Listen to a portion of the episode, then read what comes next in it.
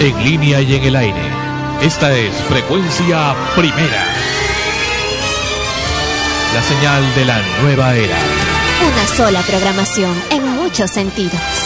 Desde Lima, Perú, Sudamérica. Presentación súper especial.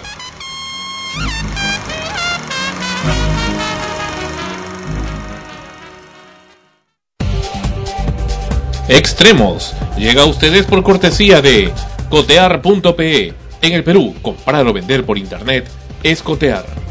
Este programa se retransmite en la earthmusicnetwork.com slash extremos. La comunidad nudista de Lima no podía salir a comprar, pero gracias a cotear.pe todo cambió. En nuestra comunidad no tenemos complejos, pero que tu mamá venga a visitarte desnuda, no, ya es demasiado. Pero por cotear, compramos celulares, walkie-talkie, radios, todo lo necesario para tenerla cerca. Pero de lejos. en el Perú, comprar y vender por internet es cotear.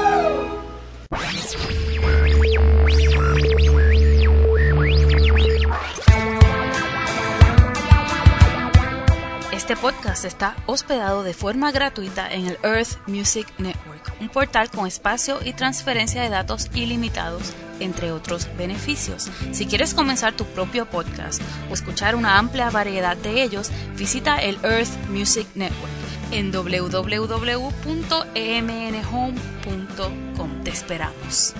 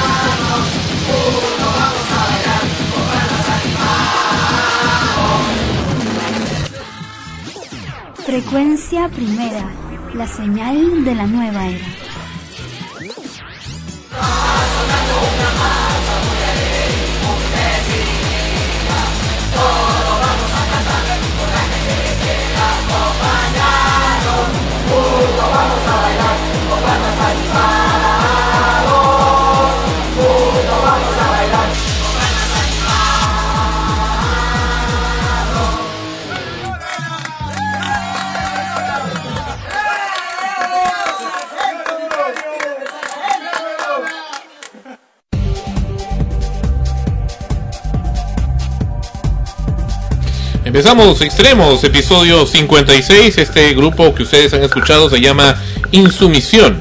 Eh, la canción es la banda de Ola Yola, de, ah, banda de Ola Yola, un tema muy a su estilo del rock, hecho originalmente por Yola Polastri en los años 80 y que identificaba a su entonces programa de televisión infantil. Bienvenidos a Extremos.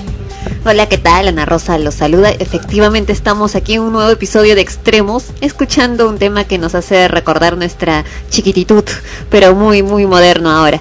Y dicen, ¿no? Que, se había quejado un poco por la versión que han hecho, pero yo creo que es hasta cierto punto como un homenaje. Es divertido.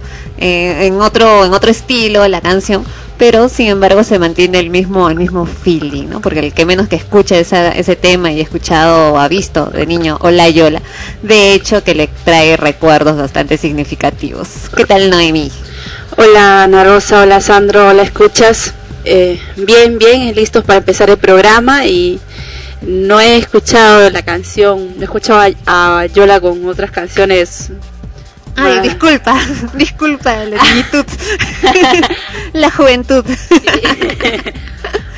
Pero muy muy bonito el tema. Yo soy yo soy más de la época de la gallina turuleca. Perdón, pero la gallina turuleca es de antes de esa canción. Sí, bueno, será que este sonó más en mis nuevos tiempos. Lo que pasa es que ese, ese tema identificaba el programa, o sea, comenzaba el programa con esa canción. Y salía Yola con su vestido blanco, un vestido blanco y todas las burbujas con sus pelucas de lana, caminando por un parque, ¿no? Una, una calle. sí, todo, todo un estilo, el, telefonito y, y claro, ya, ya, esas canciones ya estaban, ya. Creo que fue uno de los últimos programas de, de Yola cuando en América era, ¿no es cierto? Sí, en América, ya por el claro, con, cuatro más o menos. Con ese con ese programa fue más o menos por esa época. De ahí mm. vino Yola Rocker. Yola Rocker. Bien, esta semana la triste noticia de el fallecimiento del colega periodista Álvaro Ugaz, director de Radio CPN, de CPN Radio, y también que ha estado antes director periodístico de CPN Radio, pero en realidad era prácticamente como el director de la emisora.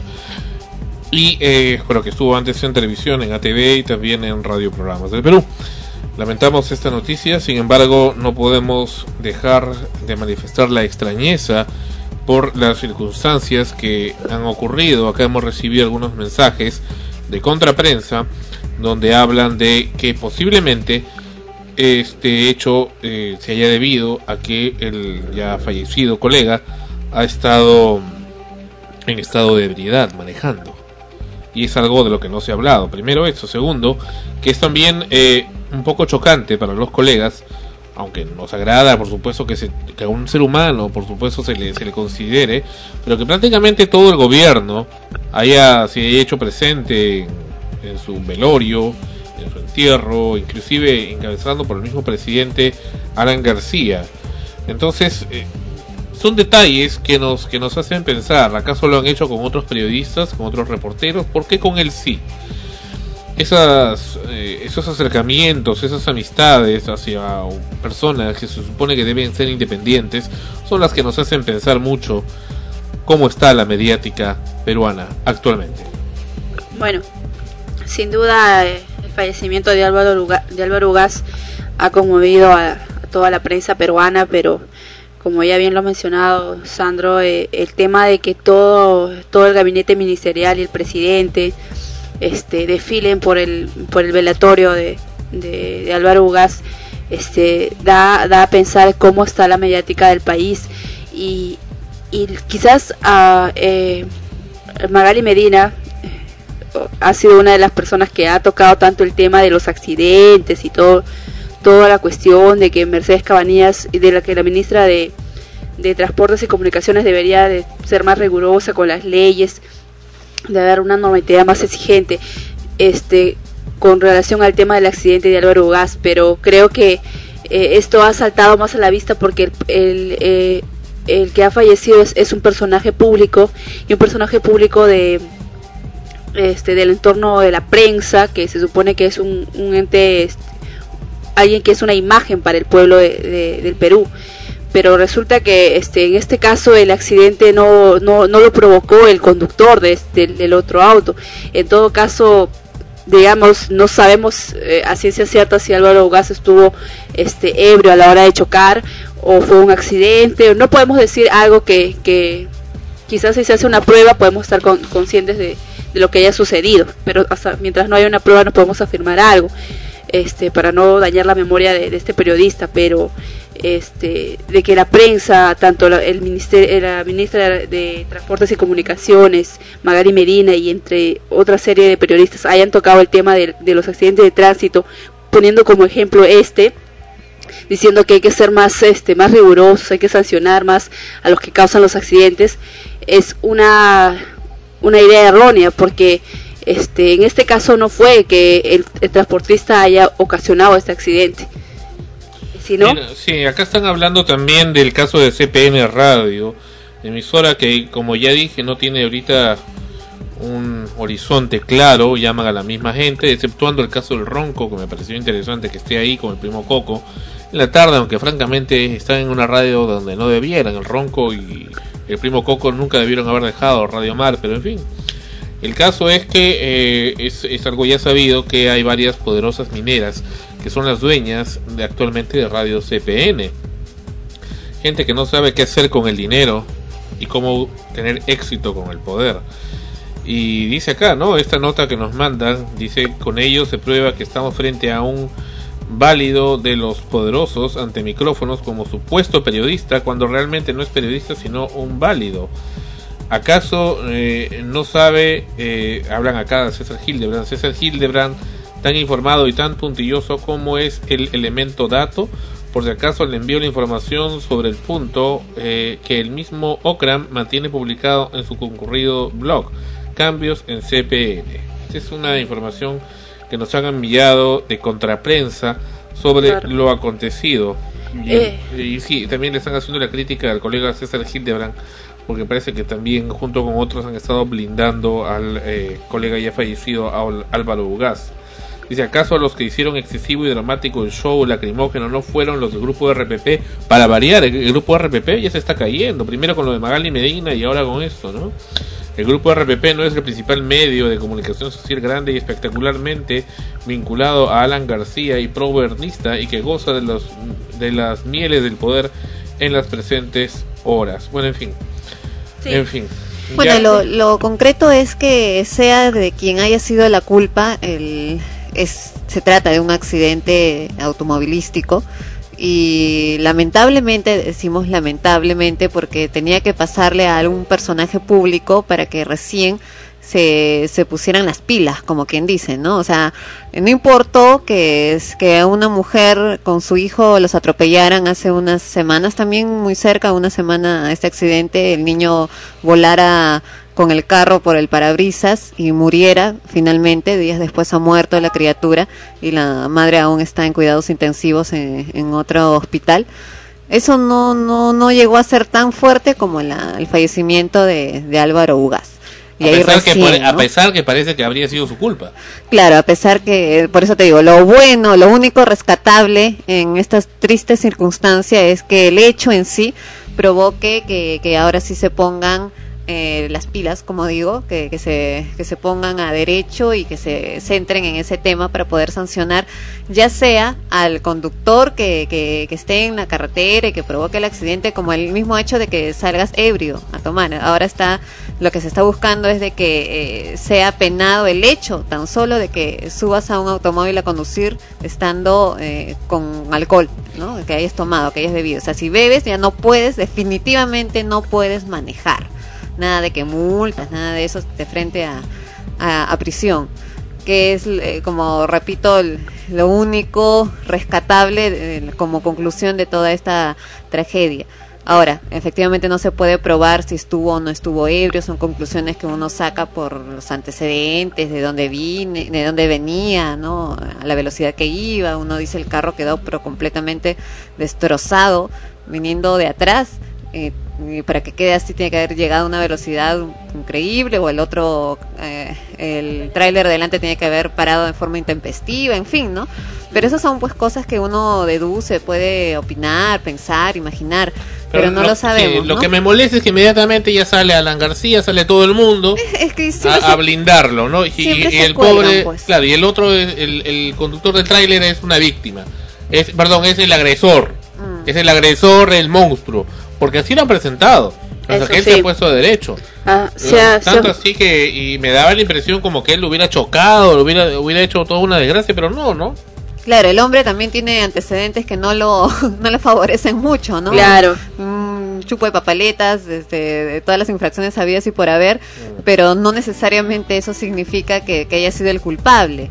Ahora ya están haciendo las investigaciones del caso, ¿no? Y esperemos que todo sea por, por, lo, por la vía realmente honesta y legal, ¿no? El punto en sí es que ya, pues, ¿no? O sea, lamentablemente falleció, ya no hay forma de revertir lo que ha ocurrido, pero creo que sí debe quedar en la conciencia, en la mente de todos, que lo, lo sumamente peligroso que es subirse a un auto aquí en Lima, en la carretera o donde estés, en estado ya sea de ebriedad o sin tener los cuidados respectivos. Una maldita droga que es el alcohol. Claro, Hay que llamarlo así, claro, una droga. Ajá, ¿no? Entonces, eh, el accidente puede ocurrir en cualquier momento. Hasta, hasta puedes estar limpio de alcohol y estar en, tienes que estar realmente con los ojos muy abiertos.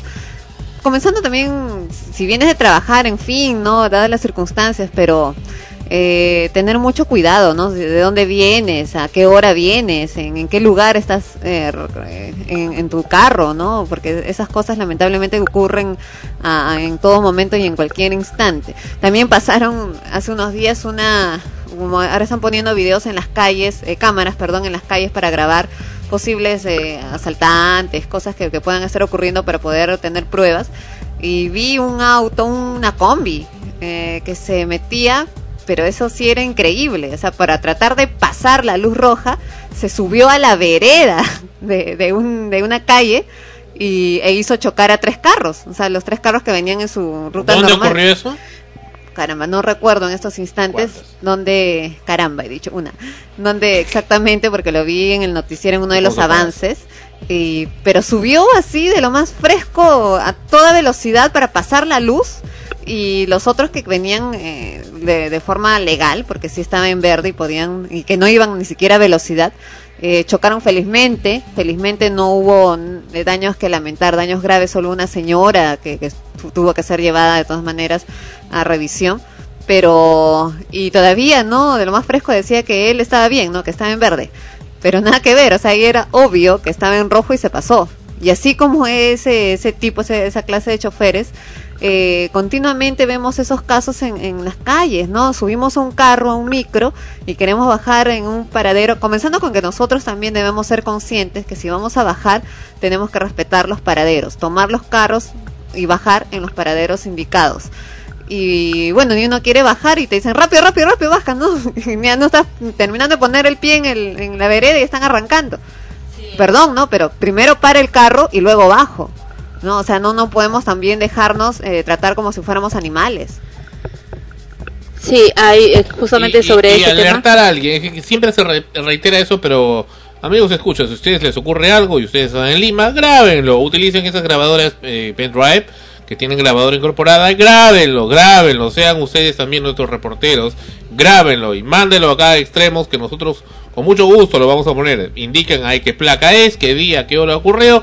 Y hablen, hablen ahí, pídanle y que quede constancia del maltrato. Eso hay que hacerlo. Recuerden también, por ejemplo, el caso de este este sinvergüenza, este disque juez del juzgado de paz letrado, entre comillas, no sé qué tan letrado, este hombre de Lince y San Isidro, que prácticamente ignora el caso de un maltrato de parte de un de un chofer de transporte público hacia mi persona, como lo que ha ocurrido. Entonces mucha gente se desanima en denunciar, pero no hay que denunciarlos, hay que hacer fuerza. Hay que hacer una y otra y cien, un millón de denuncias si es que son necesarias, pero hay que hacerlas porque ese eso es estar en un estado de derecho donde este tipo de gente tiene que ponérsele de una vez coto para que reaccionen y para que cambien. Porque si no reaccionamos nosotros, ellos tampoco lo van a hacer. Claro, es lo que digo, tenemos que hacer respetar nuestros derechos desde el momento en que subimos a un, a un medio de transporte público, exigirle que pare, Y grabarle. que pare el auto para que puedas subir y no te suban a la volada y estén arrancando ahí y, y todavía apurados, ¿no? O sea, ¿qué, qué tal raza? Uno quiere subir tranquilos, ¿no? ¿Qué culpa tiene de que ellos estén haciendo carrera entre ellos, ¿no? Porque hacen ese, ese jueguito de hacer carrera entre ellos, entonces te suben pues como si fueras carga, ¿no? Es que hacen apuestas, pues también tienes que tener en consideración. Claro. Apuestan dinero, ¿sabes? Ay, imagino que apuestan No, dinero, ¿no? no Porque tenía otro entendido. móvil, Yo lo que pensaba ese, era no creo que- que... Si querían ganar pasajeros y todo eso. no, No, dinero. no, porque ahí es contraproducente. ¿Cómo vas a ganar pasajeros? Y a veces hasta ni siquiera paran. Estás levantando el brazo para que paren porque están en su paradero y Es se que pasan. también cuando tienen campeonato de fútbol ellos, entonces el que llega el llega primero es el que empieza. el Claro, que- pero eso es una la primera la pelota, total ¿no? irresponsabilidad porque su trabajo no es ese. y están trabajando con- en, un- en una labor que de servicio al público. Y yo te respondo a nombre de ellos. Te dicen, ¿y para lo que pagas?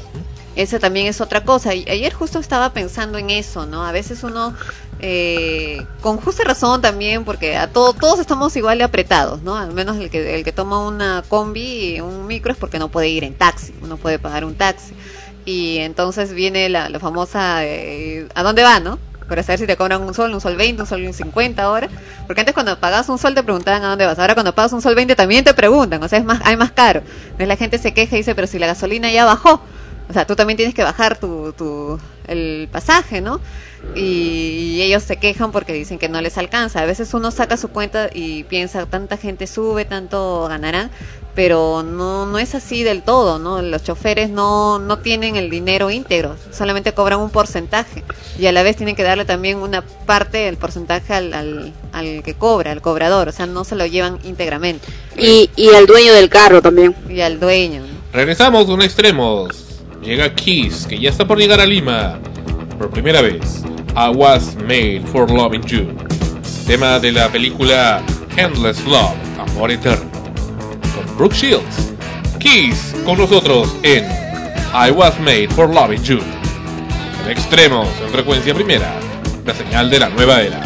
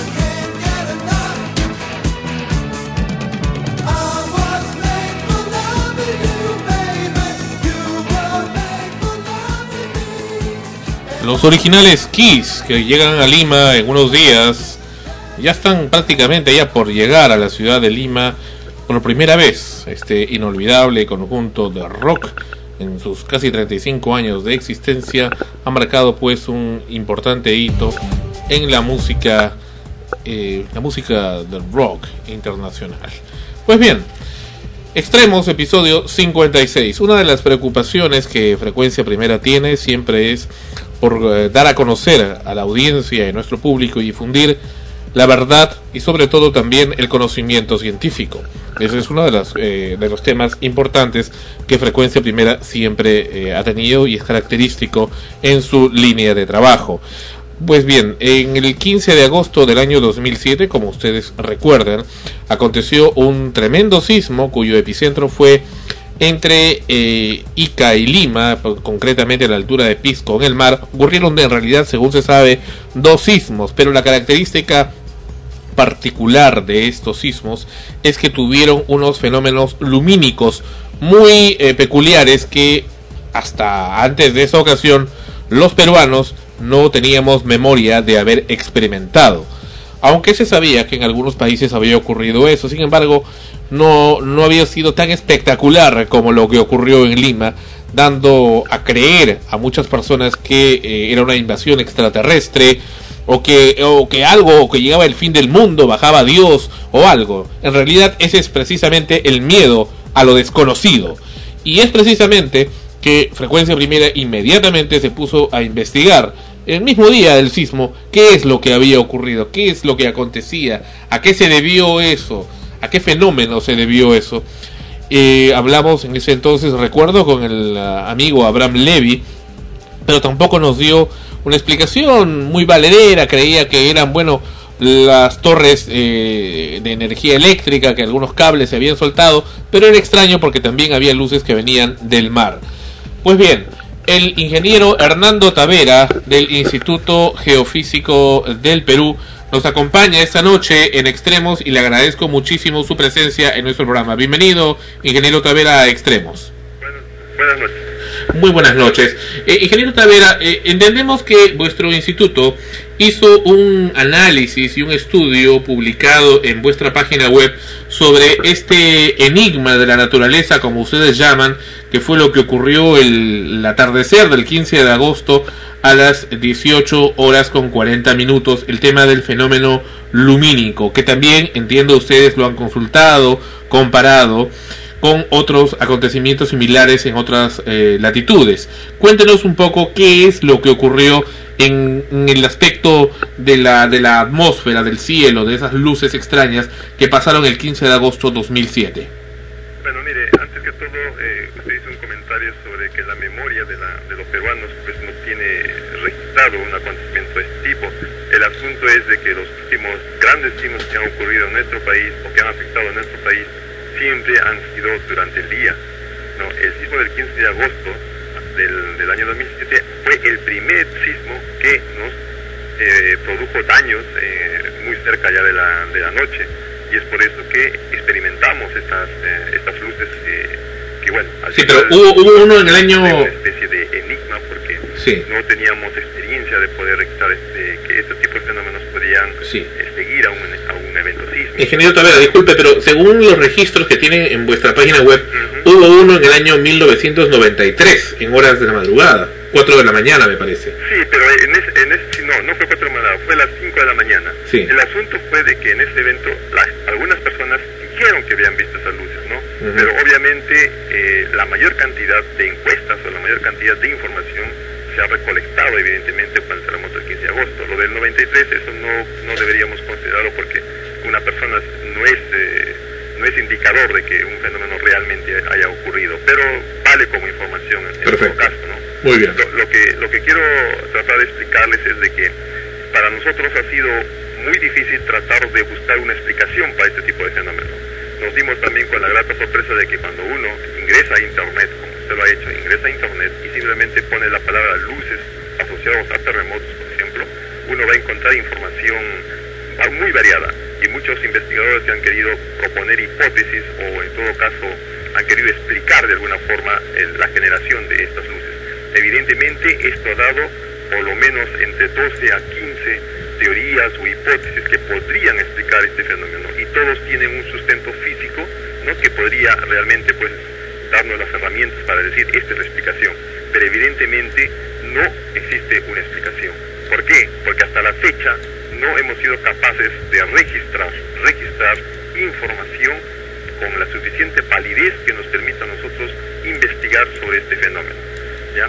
Lo- Los estudios que han publicado la gente anterior, los investigadores anteriores, lo que está registrado como información publicada en todo caso, hacen referencia siempre a lo que la gente ha contado o ha informado de, de voz, simplemente lo que ha visto.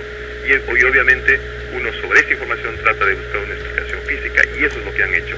Nosotros realmente hemos experimentado por primera vez este, este tipo de fenómeno y no podríamos eh, explicar realmente cuál ha sido su origen. Aunque usted se aventura un poco a decir que ha podido ser el- la hipótesis del P agujero. Le estoy, le estoy comentando que tenemos entre 12 a 15, a 15 hipótesis que pueden ser válidas. Si uno, uno las lee con cuidado, pueden ser válidas. Incluso esto de los cables que usted también ha mencionado, el presidente del Instituto Químico del Perú también es una de los de las personas que cree que ha sido esto, ¿no? Y es obvio, es obvio, es posible que sea producido también por esto. Pero evidentemente necesitamos más información para poder saber realmente qué es lo que ha ocurrido. En el trabajo que nosotros hemos hecho y al cual usted hace referencia, hemos tratado de buscar estas, estas hipótesis o estas teorías para que la gente se informe, sepa que realmente hay investigadores que se han preocupado en explicar ese tipo de fenómenos. Lo que también hemos visto es de que las encuestas que se hicieron, este fenómeno se ha visto desde, desde Paracas hacia Lima, pero de Paracas hacia Arequipa, por así decirlo, nadie ha experimentado este fenómeno. Entonces ha habido como un- condiciones muy favorables probablemente hacia, hacia, hacia Lima que han permitido de que estas luces se vean de diferentes colores o con diferentes intensidades, ¿no? Pero no existe información eh, válida lo- con, con la suficiente credibilidad como para poder buscar una explicación a este, a este fenómeno. Pero hay una tendencia hacia que pueda ser el P agujero. Es posible, es posible. O sea, como ¿Qué es el digo, P ¿no? agujero? como, como, como le digo, ¿no? Si, si una persona lee una hipótesis, usted, usted me está insistiendo con esa, con, lo- con esa, con esa Sí, hipótesis. sí, es que lo estoy leyendo en sus Sí. conclusiones. Ok, de acuerdo, es posible, es posible. De todo lo que nosotros hemos, le- hemos leído, recolectado, pensamos de que, o sea, le damos un poco más de peso a eso porque creemos que podría ser eso. De todo lo que hemos leído, creemos que puede ser eso. Pero también hay que pensar de que cuando ocurre un terremoto grande como el que hemos experimentado en, en el 2007, hay mucha energía que se, que se libera y esta energía de alguna forma tiene que salir a la superficie y cuando pasa por el fondo marino hay que entender que el agua también a ciertas profundidades tiene minerales muy apropiados para que, que generan luminosidad. Entonces también podría haberse generado por este tipo de, de fenómenos, ¿no? Pero eh, realmente nos falta información para poder decir realmente se debió por esto y, y esta es la explicación. Ahora, según lo que estoy viendo, y no solamente en vuestras conclusiones, sino también en diferentes páginas y libros, este tipo de fenómenos vienen ocurriendo desde épocas remotas. Sí, Parece que desde la época de los griegos. sí, es cierto, es cierto, pero como le digo, ¿no? Por ejemplo, el terremoto más grande que ha afectado el borde occidental de, de nuestro continente es el, de, el del 60 en Chile. Y se ha hecho, es un terremoto de magnitud 9.5, mil kilómetros de ruptura, o sea, prácticamente cuatro veces más que lo que pasó en, Pisco, ¿no? Y ellos también en el informe de, de cerca de 600 hojas que se elaboró para esa época, aparecen seis líneas donde dice "Efe- efectos luminosos en el cielo. Mucha gente ¿no? reportó haber observado luces en el cielo de diferentes colores. Es todo lo que dice. ¿Se da cuenta? Entonces, por ese tipo de información no se puede hacer nada.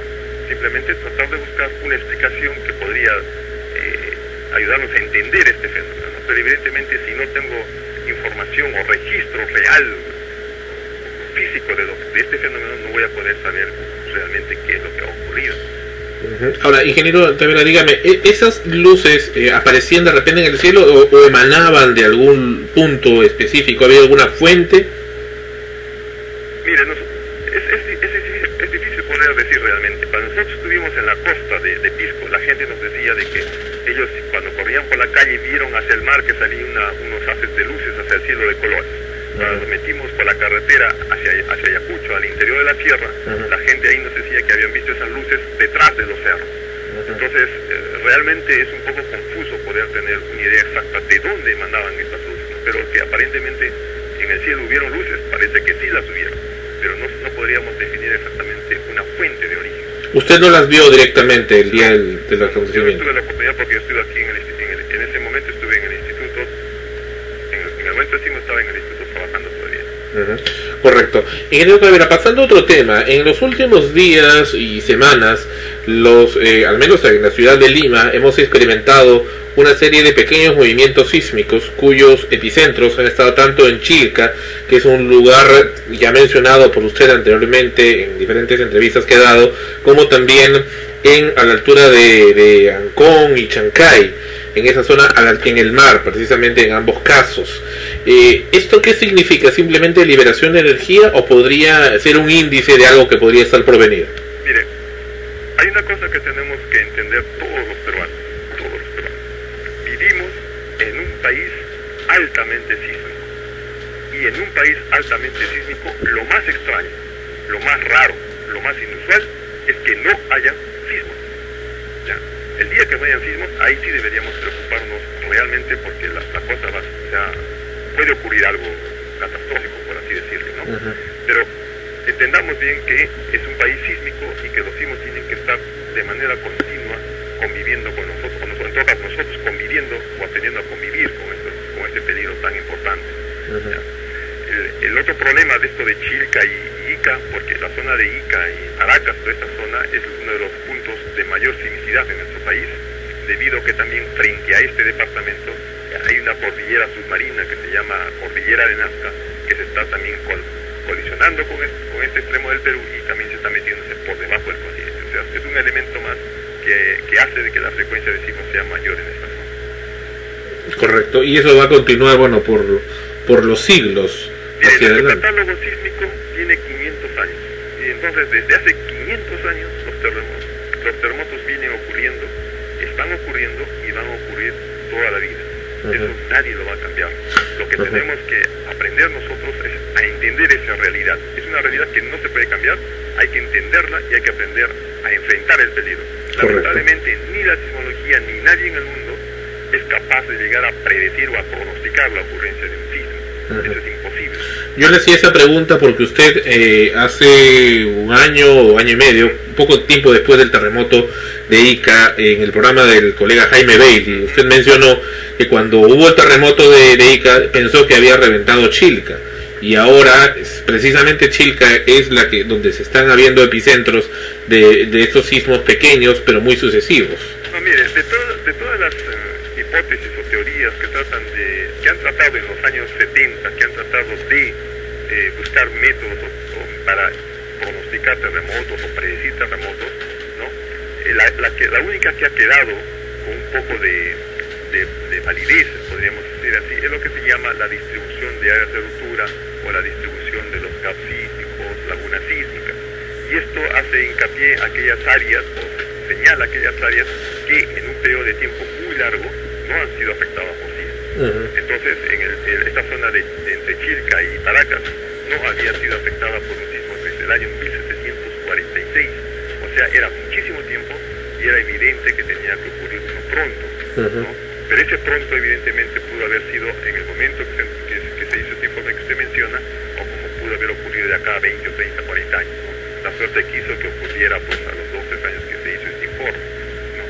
Ahora, por ejemplo, otra idea que debemos rescatar de todo esto es de que donde ocurrió un terremoto, tiene que volver a ocurrir otro necesariamente, es una ley. ¿ya? Cuanto más tiempo pase desde el último gran terremoto que afectó a una ciudad o a una localidad o a un punto, estamos más próximos del otro, que se va a repetir. Y cuanto más tiempo pase, es posible que el que venga sea mucho más grande que el anterior. ¿Cómo es eso? Mire, por ejemplo, el terremoto de, 19 de Lima de 1974, a la fecha, ¿cuánto tiempo han pasado? Han pasado ya, pues creo que 30, 30 y tantos años. Sí. Entonces, ya es demasiado tiempo. Demasiado tiempo. Demasiado. Si uno conoce la historia de, de- de los terremotos desde Chimbote hasta, hasta Paracas, uno hace la historia. 1940, terremoto, 1942, terremoto, 1966, terremoto, 1970, terremoto, 1974, terremoto,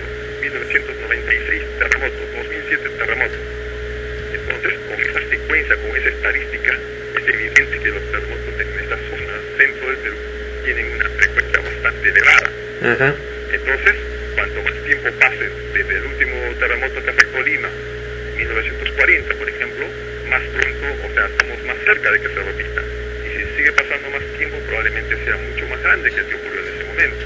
Y puede ser en cualquier momento del... sé, los terremotos ocurren en cualquier momento. No tienen fecha, ni día, ni año, ni mes. No tienen nada, no tienen nada que ver con el tiempo, no tienen que ver absolutamente con nada. Simplemente ocurren cuando tienen que ocurrir. ¿Hay algo que los provoque? Porque se habló inclusive era que tenía que ver las detonaciones en Oceanía. Simplemente la- el movimiento de las placas. Lamentablemente nosotros estamos colisionando de manera directa con la placa de Nazca. Colisión se produce solamente a 200 eh, kilómetros mar adentro. Por lo tanto, ese choque de esas dos placas ha dado lugar a que desde, desde Colombia hasta Chile se forme la cordillera de los Andes Correcto. ese- esa colisión de placas, por ejemplo, para el Brasil se encuentra por lo menos a 3.000 a 4.000 kilómetros. Entonces, por eso que en Brasil no hay cordilleras, todo es plano, no hay terremotos. ¿Me entiendes? Entonces, cordillera nuestra existe, terremotos en país. Perfecto.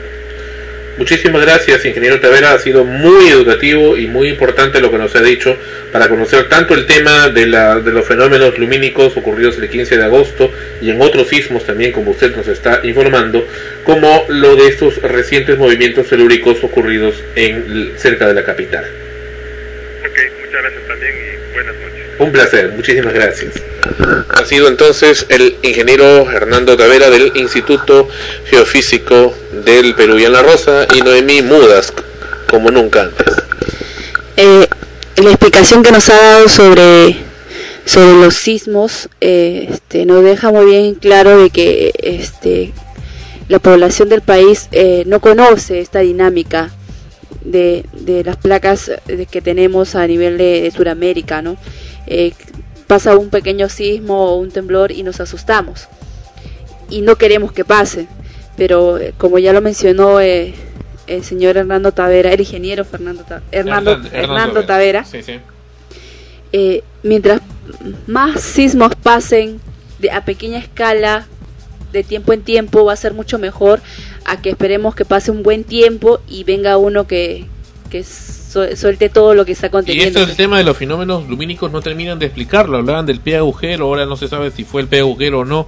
Hablan de los cables de energía, pero qué raro que eso también ha pasado en la época de la, de la cultura griega, ¿no? Hace pues 3.000 años. Pero es que es probable de que todos los sismos grandes traigan luego de ello estas luces. Lo que ocurre es de que No, durante. eh, durante o luego, ¿no? Lo que pasa es de que recién ahora hemos podido, yo no las vi, pero algunos, eh, otras personas sí las han visto, incluso las grabaron. ¿Alfonso Pagaza las vio? Sí. Sí, sí las vio, me contó que salió de su casa y la pudo ver por la avenida Brasil. Y fue eh, lo que digo, ¿no? Lo que pasa es que lo, lo que mencionó el ingeniero Tavera es de que muy rara vez los sismos han ocurrido de día. Eh, o de o generalmente han ocurrido de día, perdón, y no en, en la oscuridad. De día pues es más difícil ver este tipo de luces, ¿no? Otra cosa también es de que ahora mucha gente pues tiene cámara en los celulares y muchos Y el eh, internet y el YouTube. y el internet y todo eso han grabado, eh, cosa que antes no se hacía, entonces quedaba solamente en, en la boca de alguien y no se sabía si darle credibilidad o no, y no, no pasaba más de eso, ¿no? En cambio ahora sí se ha difundido eh, con mayor rapidez y a, y a mayor volumen. Y, y es un fenómeno, o sea, la cosa es de que no traiga consecuencias negativas, es muy probable que hasta sea algo normal, que siempre luego de un sismo fuerte o durante el sismo fuerte se vean estas luces y no sea más que parte del todo, ¿no? Pero les ha sorprendido a mucha gente, no sabían qué era, ¿no? Por eso te, lo mismo que Entonces, está diciendo. inmediatamente es el, el miedo a lo desconocido. Claro, pero para eso estamos acá dando la- y el ingeniero Tavera ha dado la explicación para que la gente tampoco se, se entre en pánico. Es prácticamente algo normal, desconocido sí, porque no se sabe de dónde proviene, pero mientras no hayan consecuencias negativas o no esté afectando posteriormente a la Tierra o a los seres humanos o lo, lo que suceda, eh, hay que tomarlo como parte Pero- de, pero dice, todo, ¿no? claro, que ha ido a Pisco y dicen que no, ¿de dónde vinieron las luces? Del mar. El mar, de buscar al mar. Claro. ¿De dónde vinieron? En la sierra, se van a Ayacucho, que es la sierra pues a la altura de Ica. ¿De dónde vinieron? Atrás del cerro. Y atrás del cerro hay otro cerro, y otro, y otro, y otro, y llegas a la costa. Claro. y no lo encuentras. Claro, no se sabe de dónde. La Tierra es por favor, estamos, quién no sabe, ¿no? La Tierra es inmensa y tiene mil misterios por resolver aún y lo importante es que, que, que esto no, no afecte la vida de los seres humanos como hasta ahora al parecer no lo ha hecho, simplemente el susto de, de, de ver algo desconocido.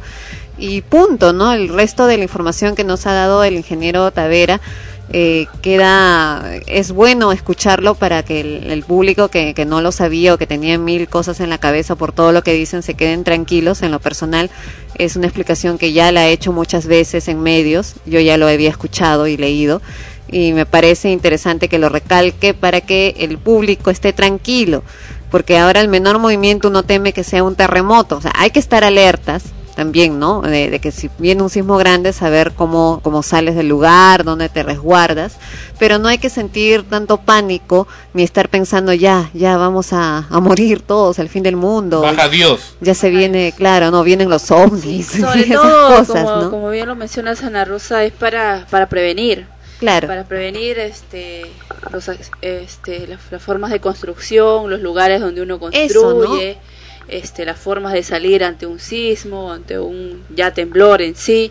Entonces, eh, a eso creo que te debemos de apuntar con todo, con todo lo, que nos están diciendo este, los sismólogos, en este caso eh, el ingeniero Hernando Tavera, ¿no? que el, el, Estado, los ciudadanos, defensa civil, todos eh, planifiquemos un plan de una estrategia para poder este, prevenir este tipo de desastres. Claro, eso es lo importante. Lamentablemente muy pocos lo toman en cuenta y siguen en la gente viviendo en lugares en los cuales, bueno, por un lado la, la extrema pobreza de que no tiene pues a dónde más ir, eh, los obliga a vivir en, en lugares eh, altamente peligrosos, en casas casi en ruinas que al menor movimiento se van a venir abajo y van a morir, pueden morir ahí dentro, ¿no? Y se, en los cerros, en lugares pues los más peligrosos encuentras casas, ¿no? Hay gente viviendo ahí que y ocurren estas tragedias, estos sismos y quienes terminan mal y son los damnificados y todos precisamente la gente que estaba viviendo en lugares que se conoce, se sabe por defensa civil se supone que ellos son los encargados, lo, la gente que tiene que ver con todo esto, de que eran lugares altamente peligrosos para vivir y sin embargo ahí están, ¿no? Claro, por otro lado, Ana Rosa, eh, como vemos en, en, la zona de Estados Unidos, México, eh, bueno, la parte de Norteamérica en general, este, eh, los huracanes son pan de, de cada año sí. y los destrozos que, que generan son innumerables, este, y por lo que he podido ver, este, al menos Estados Unidos se recupera Claro, para ya, cada año. Como están tan acostumbrados ya Claro. a sus casas preparadas para Claro, los huracanes, ¿no? Yo tengo amistades, amigas que viven en Estados Unidos, en, en toda la zona donde pasan los huracanes y nos cuentan, ¿no? Cuando ya saben que se viene uno, eh, ya tienen preparado su refugio en, su propia casa, ¿no? En un sótano o en el baño, o sea, ya encontraron el lugar donde van a, a pasarla, o se van de sus casas porque ya viene un huracán y, y se ponen de acuerdo en el lugar donde se van a refugiar en la casa de un amigo que ha preparado su casa para esto, entonces todos se van ahí, pasan unos días así aislados, luego retoman y cuentan todo lo que han vivido, ¿no? Claro, eh, este, como que ellos están acostumbrados a este tema. Pero Pero, previenen, pues, ah, ¿no? Previenen, ajá, como, como, como lo bien lo menciona Ana Rosa.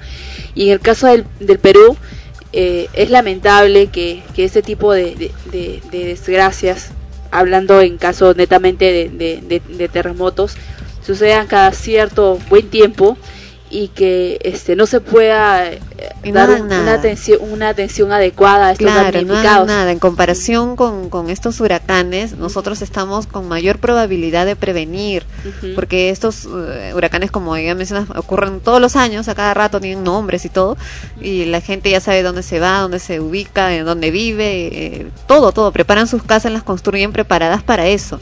En cambio acá un terremoto, como ya hemos escuchado, no es que ocurra todos los días. Ocurre cada cierto tiempo, se sabe que puede ser más fuerte. Entonces tú debes saber, cuando vas a, tener tu casa propia, vas a alquilar o comprar, eh, buscar una vivienda que esté ubicada en un lugar donde no vaya a haber mayor peligro, que esté construida de una, forma, no, no por pagar menos, vas a arriesgar tu vida sino que esté muy bien construida para soportar un sismo, que tenga lugares donde me puedo parar si es que hay un sismo y no puedo salir de casa, ¿no? Para que para que no no me caiga pues la pared, el techo encima, ¿no? Pero lamentablemente no no no se hace. Eso para quienes tienen la posibilidad de hacerlo. Claro, en- para quienes no tienen la posibilidad de hacerlo, ahí también entra el Estado, el gobierno, la municipalidad, la, la entidad que, que corresponda, no puedes permitir pues que se construyan hogares, ¿no? O sea, lugares para vivir en sitios altamente peligrosos para un sismo o con el pretexto, porque ya me parece absurdo, el pretexto de que porque es una zona pues histórica no puedes hacerle ninguna remodelación y las casas están cayendo a pedazos, o sea, Sí. por favor, o sea, tienes que si es un lugar histórico tienes que mantenerlo bien. Sí, visto, eso también he visto los es, ¿no? lugares históricos del centro de Lima. Por favor, que historia de desgracia. Sí. Eh, en todo caso, para finalizar, Sandro, el tema también pasa porque, por ejemplo, en zonas, por ejemplo, Ica, en este caso, Pisco, que han sido las zonas más afe- afectadas en el terremoto del 2007, por más a veces que se construya un- una, una buena casa, este, con buenos cimientos, etcétera, este, a veces el sismo es tan fuerte que ya esto ya pasa de los límites. Ahí entra a tallar el tema de cómo se socorren a los damnificados, cómo Ajá. se entra a la obra de reconstrucción. Entonces, eh, y por lo que hemos podido ver, no estamos eh, este, preparados para este tema, porque hemos visto que ha pasado más de dos años con, eh, del terremoto, casi dos años del terremoto, y la situación allá sigue igual. Al Sí. menos en un 80% sigue igual. Ajá, otro otro sismo y se termina de caer lo que ha quedado todavía en pie. Claro. Entonces ahí entra a tallar mucho la labor del Estado en, en- de, de solucionar este tipo de, de- de problemas. Regresamos en extremos. Eros Ramazzotti colorea la noche en extremos con Più Bella Cosa. Qué cosa más bella. Eros Ramazzotti con nosotros en el episodio 56 de Extremos. Come cominciata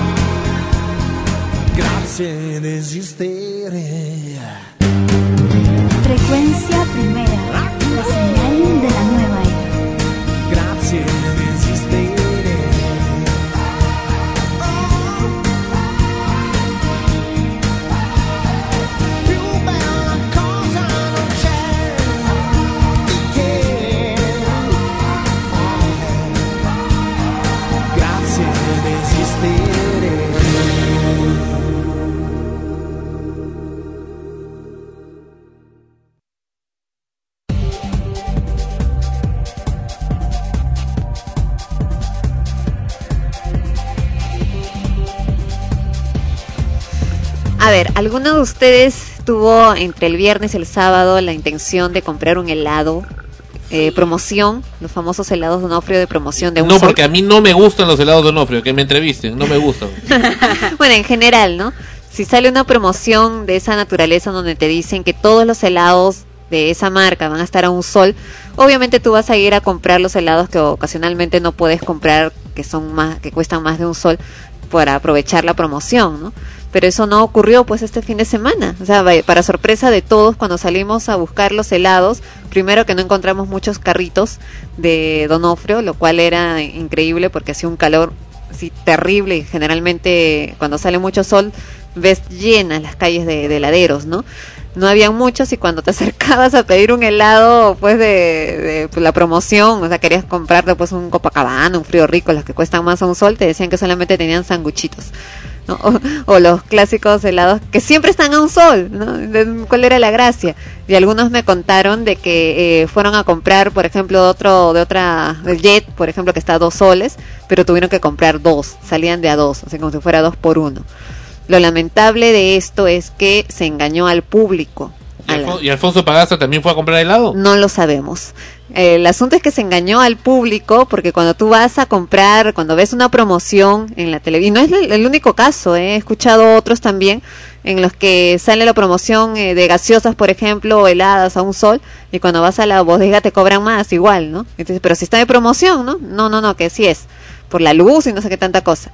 Eh, y sé que ya los han denunciado en Tintecopy porque los heladeros mismos que han podido alzar su voz de protesta y para defenderse de los ataques de- del, del público en sí que, De que se los tenían pues que, que, que se la agarraban con ellos directamente es de que solamente les entregaron de los 270 helados que, que les dieron el paquete aproximadamente solo 40 eran los Ana Rosa, hay una cosa acá cierta. Yo no sé de qué sanción hablan contra Nestlé de parte de Indecopy cuando, por ejemplo, el caso nuestro de Telefónica Móviles, en forma muy astuta, Telefónica Móviles apeló en la misma Indecopy hacia la sala 2. Y todavía sigue ahí y todavía no se ha sancionado pecuniariamente y en forma efectiva a Telefónica Móviles que sigue impune y perjudicando a los usuarios con sus mensajes publicitarios de los cuales no hay forma hasta ahora de, de suscribirse. Y entonces yo no sé, o sea, o capaz ahí hay una excepción, ahí sí se puede directamente sancionar. En Decopy se demora uno o dos años en poder evaluar cada caso. Entonces yo no veo esa fantasía que dicen que le van a sancionar, que le van a meter una multa de UIT. A ver, a ver, pues cómo lo hacen. ¿Por qué en ese caso de lo de Nestlé que estás mencionando ahí sí se puede? porque es algo masivo y público Y, eso ahí- también es masivo. claro pero Público, ¿no lo es? Claro, pero es que en este caso ha salido pues la publicidad en televisión, en todas partes. ¿no? Perfectamente, pero hay un proceso que también debe ser el mismo proceso. No, que yo no estoy diciendo, yo no estoy diciendo de que esa sea la diferencia y que así tenga que ser. Eso pues me parece una payasada. eso Es que una no Le van a, payasada. no le van a hacer nada. Pero lo cierto, pero lo cierto es que el público consumidor y eso es algo que no se puede cambiar, es irreversible. Te quedas con ese mal sabor y es muy difícil que puedas es, restaurar una es otra imagen. cosa, esa es otra cosa. Tanto trabajó Nestlé ya para poder crear una imagen a favor de. Donofrio y ahora la ha deshecho con una con una un proyecto mal hecho. ¿Por qué estaba mal hecho? Porque no se coordinó adecuadamente el sistema de distribución de los productos y por supuesto la ganancia de sus puntos de venta. No solo eso, ¿no? Sino que ahí también ves un, un gran eh, rasgo maquiavélico y de viveza, porque que no distribuyas bien los productos puede que en algunos heladeros haya sido así y otros no, pero vemos pues que tuvieron muy en claro que solamente iban a poner muy pocos de los helados grandes que la gente iba a solicitar y más de los pequeños que, Por que eso, pues ahí, ahí ha estado el error. O sea, alguien creó la idea, muy bien, pero cuando va, va a realizarse, Vieron primero sus beneficios económicos. exactamente. Por eso no había una buena Contraproducente también porque se suponía que debía haber sido a la inversa. no se ha coordinado bien, por eso es lo que te estoy diciendo. Vamos ahora con los comentarios, como cada semana, de nuestro amigo Fonchi, que está con nosotros nuevamente en la línea. Hola Fonchi, bienvenido a Extremos. ¿Está Fonchi? Fonchi, ¿nos escuchas?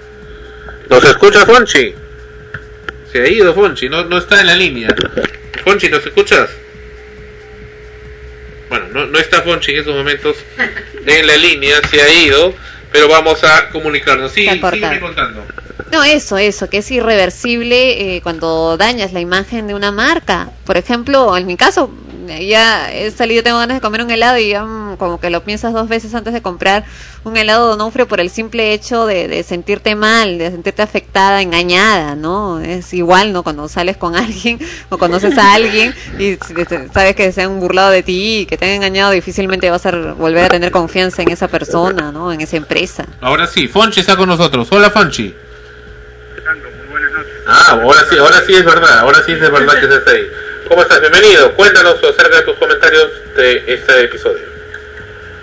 Eh, bueno, eh, ante todo, gusto nuevamente de, acompañarlos.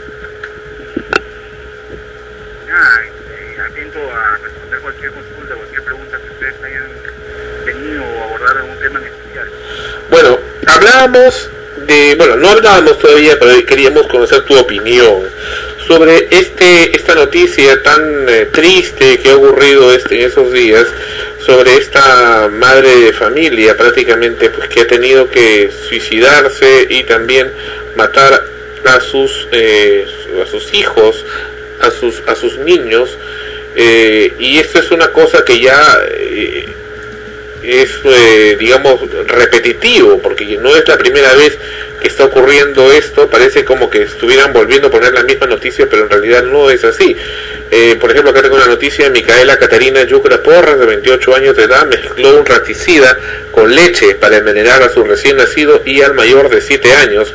Ella permanece detenida en la comisaría de La Pascana, Comas, y confesó que cometió el crimen por una discusión con su expareja, un recluso. Una terrible muerte, tuvieron un bebé de 14 días de nacido y su hermano de 7 años de edad a mano de su propia madre, quien los envenenó con leche mezclada con raticida. El doble crimen ocurrió en Comas. Micaela Caterina de Yucra Porras, de 28 años, fue descubierta por un pariente llorando. Ah, no, ella no, no llegó a suicidarse, junto a los cuerpos sin vida de sus hijos. Ella fue conducida este viernes a la comisaría de La Pascana y viene siendo interrogada. Ella habría confesado que cometió el doble crimen tras una discusión con su expareja y padre de su primer hijo, un presidiario que purga condena en un penal. Existe, este le habría recriminado por tener una nueva relación amorosa, de lo cual nació el bebé también victimado. Cuéntame, Fonchi, ¿por qué pasa esto? O sea, ya no es, no es una cuestión, un tema aislado, ya son cada vez más los casos de ese mismo tipo, madres que matan eh, con raticida, raticida, un raticida eh, es un producto que le destroza los intestinos, es como una bomba que va a estallar dentro del cuerpo de la persona, porque eso es lo que hacen las ratas, el raticida es un producto para matar a, lo- a los roedores, un, un ácido muy fuerte que ocasiona que una vez que lo ingiere y está dentro del cuerpo, pues destruye todas las, la- las vísceras de la persona y esto es lo que le da de, beber o de comer a sus hijos y les da esta muerte pues eh, de lo más eh, sádica y, dolorosa. Y, y, por qué no o sea por qué ocurre estos estos hechos y todo por una discusión que tuvo con su pareja como para castigar a la pareja. Cuéntame tu opinión Fonchi al respecto. Es una noticia lamentable, lo más es que es recurrente, que hace ya algunos años eh, la frecuencia de estos casos en los periódicos eh, cada vez mayor. Hemos estudiado mucho, eh, no este caso en especial, o estos casos en especial, lamentablemente todavía no hay demasiada información que explique las causas. Sin embargo, yo recuerdo haber eh, estudiado y leído libros con respecto a algunas ah, hipótesis que podrían explicar lo que está sucediendo. Quisiera compartirlas con ustedes. Dime, adelante. Son tres posibles causas, Sandra. La primera es algo que se llama el SAP, SAP, que significa síndrome de alienación parental. El síndrome de alienación parental, parental no es otra cosa que un conjunto de síntomas eh, por el cual la madre, en estos casos, mediante distintas estrategias transforma la conciencia de sus hijos como objeto de impedir o obstaculizar o destruir los vínculos con el, o- con el otro progenitor, en este caso el padre. Pero como usted tú habrás, eh, como has leído en la noticia, aquí no solamente se ha luchado por transformar la conciencia del niño, sino por desaparecer a los niños, matarlos. Eh, lo que sucede es que hay tres grados del, del SAP. Hay un grado leve, en el cual la madre habla mal del padre a los niños, eh, o viceversa, por supuesto, puede que el padre eh, comience a hablar mal de la madre. Un grado moderado en el cual eh, ya la madre solicita a los niños actuar o, o referirse al padre de manera agresiva y el grado más grave que es el agudo, en el cual es tal la necesidad de que el niño se desprenda del padre, afectivamente, que muchas veces las madres termin- terminan asesinando al niño. Esta es una primera aproximación de lo cual, eh, de lo que creo que podría explicar eh, científicamente lo que hemos observado. Ahora, hay signos que tenemos que tener en cuenta contra el SAP.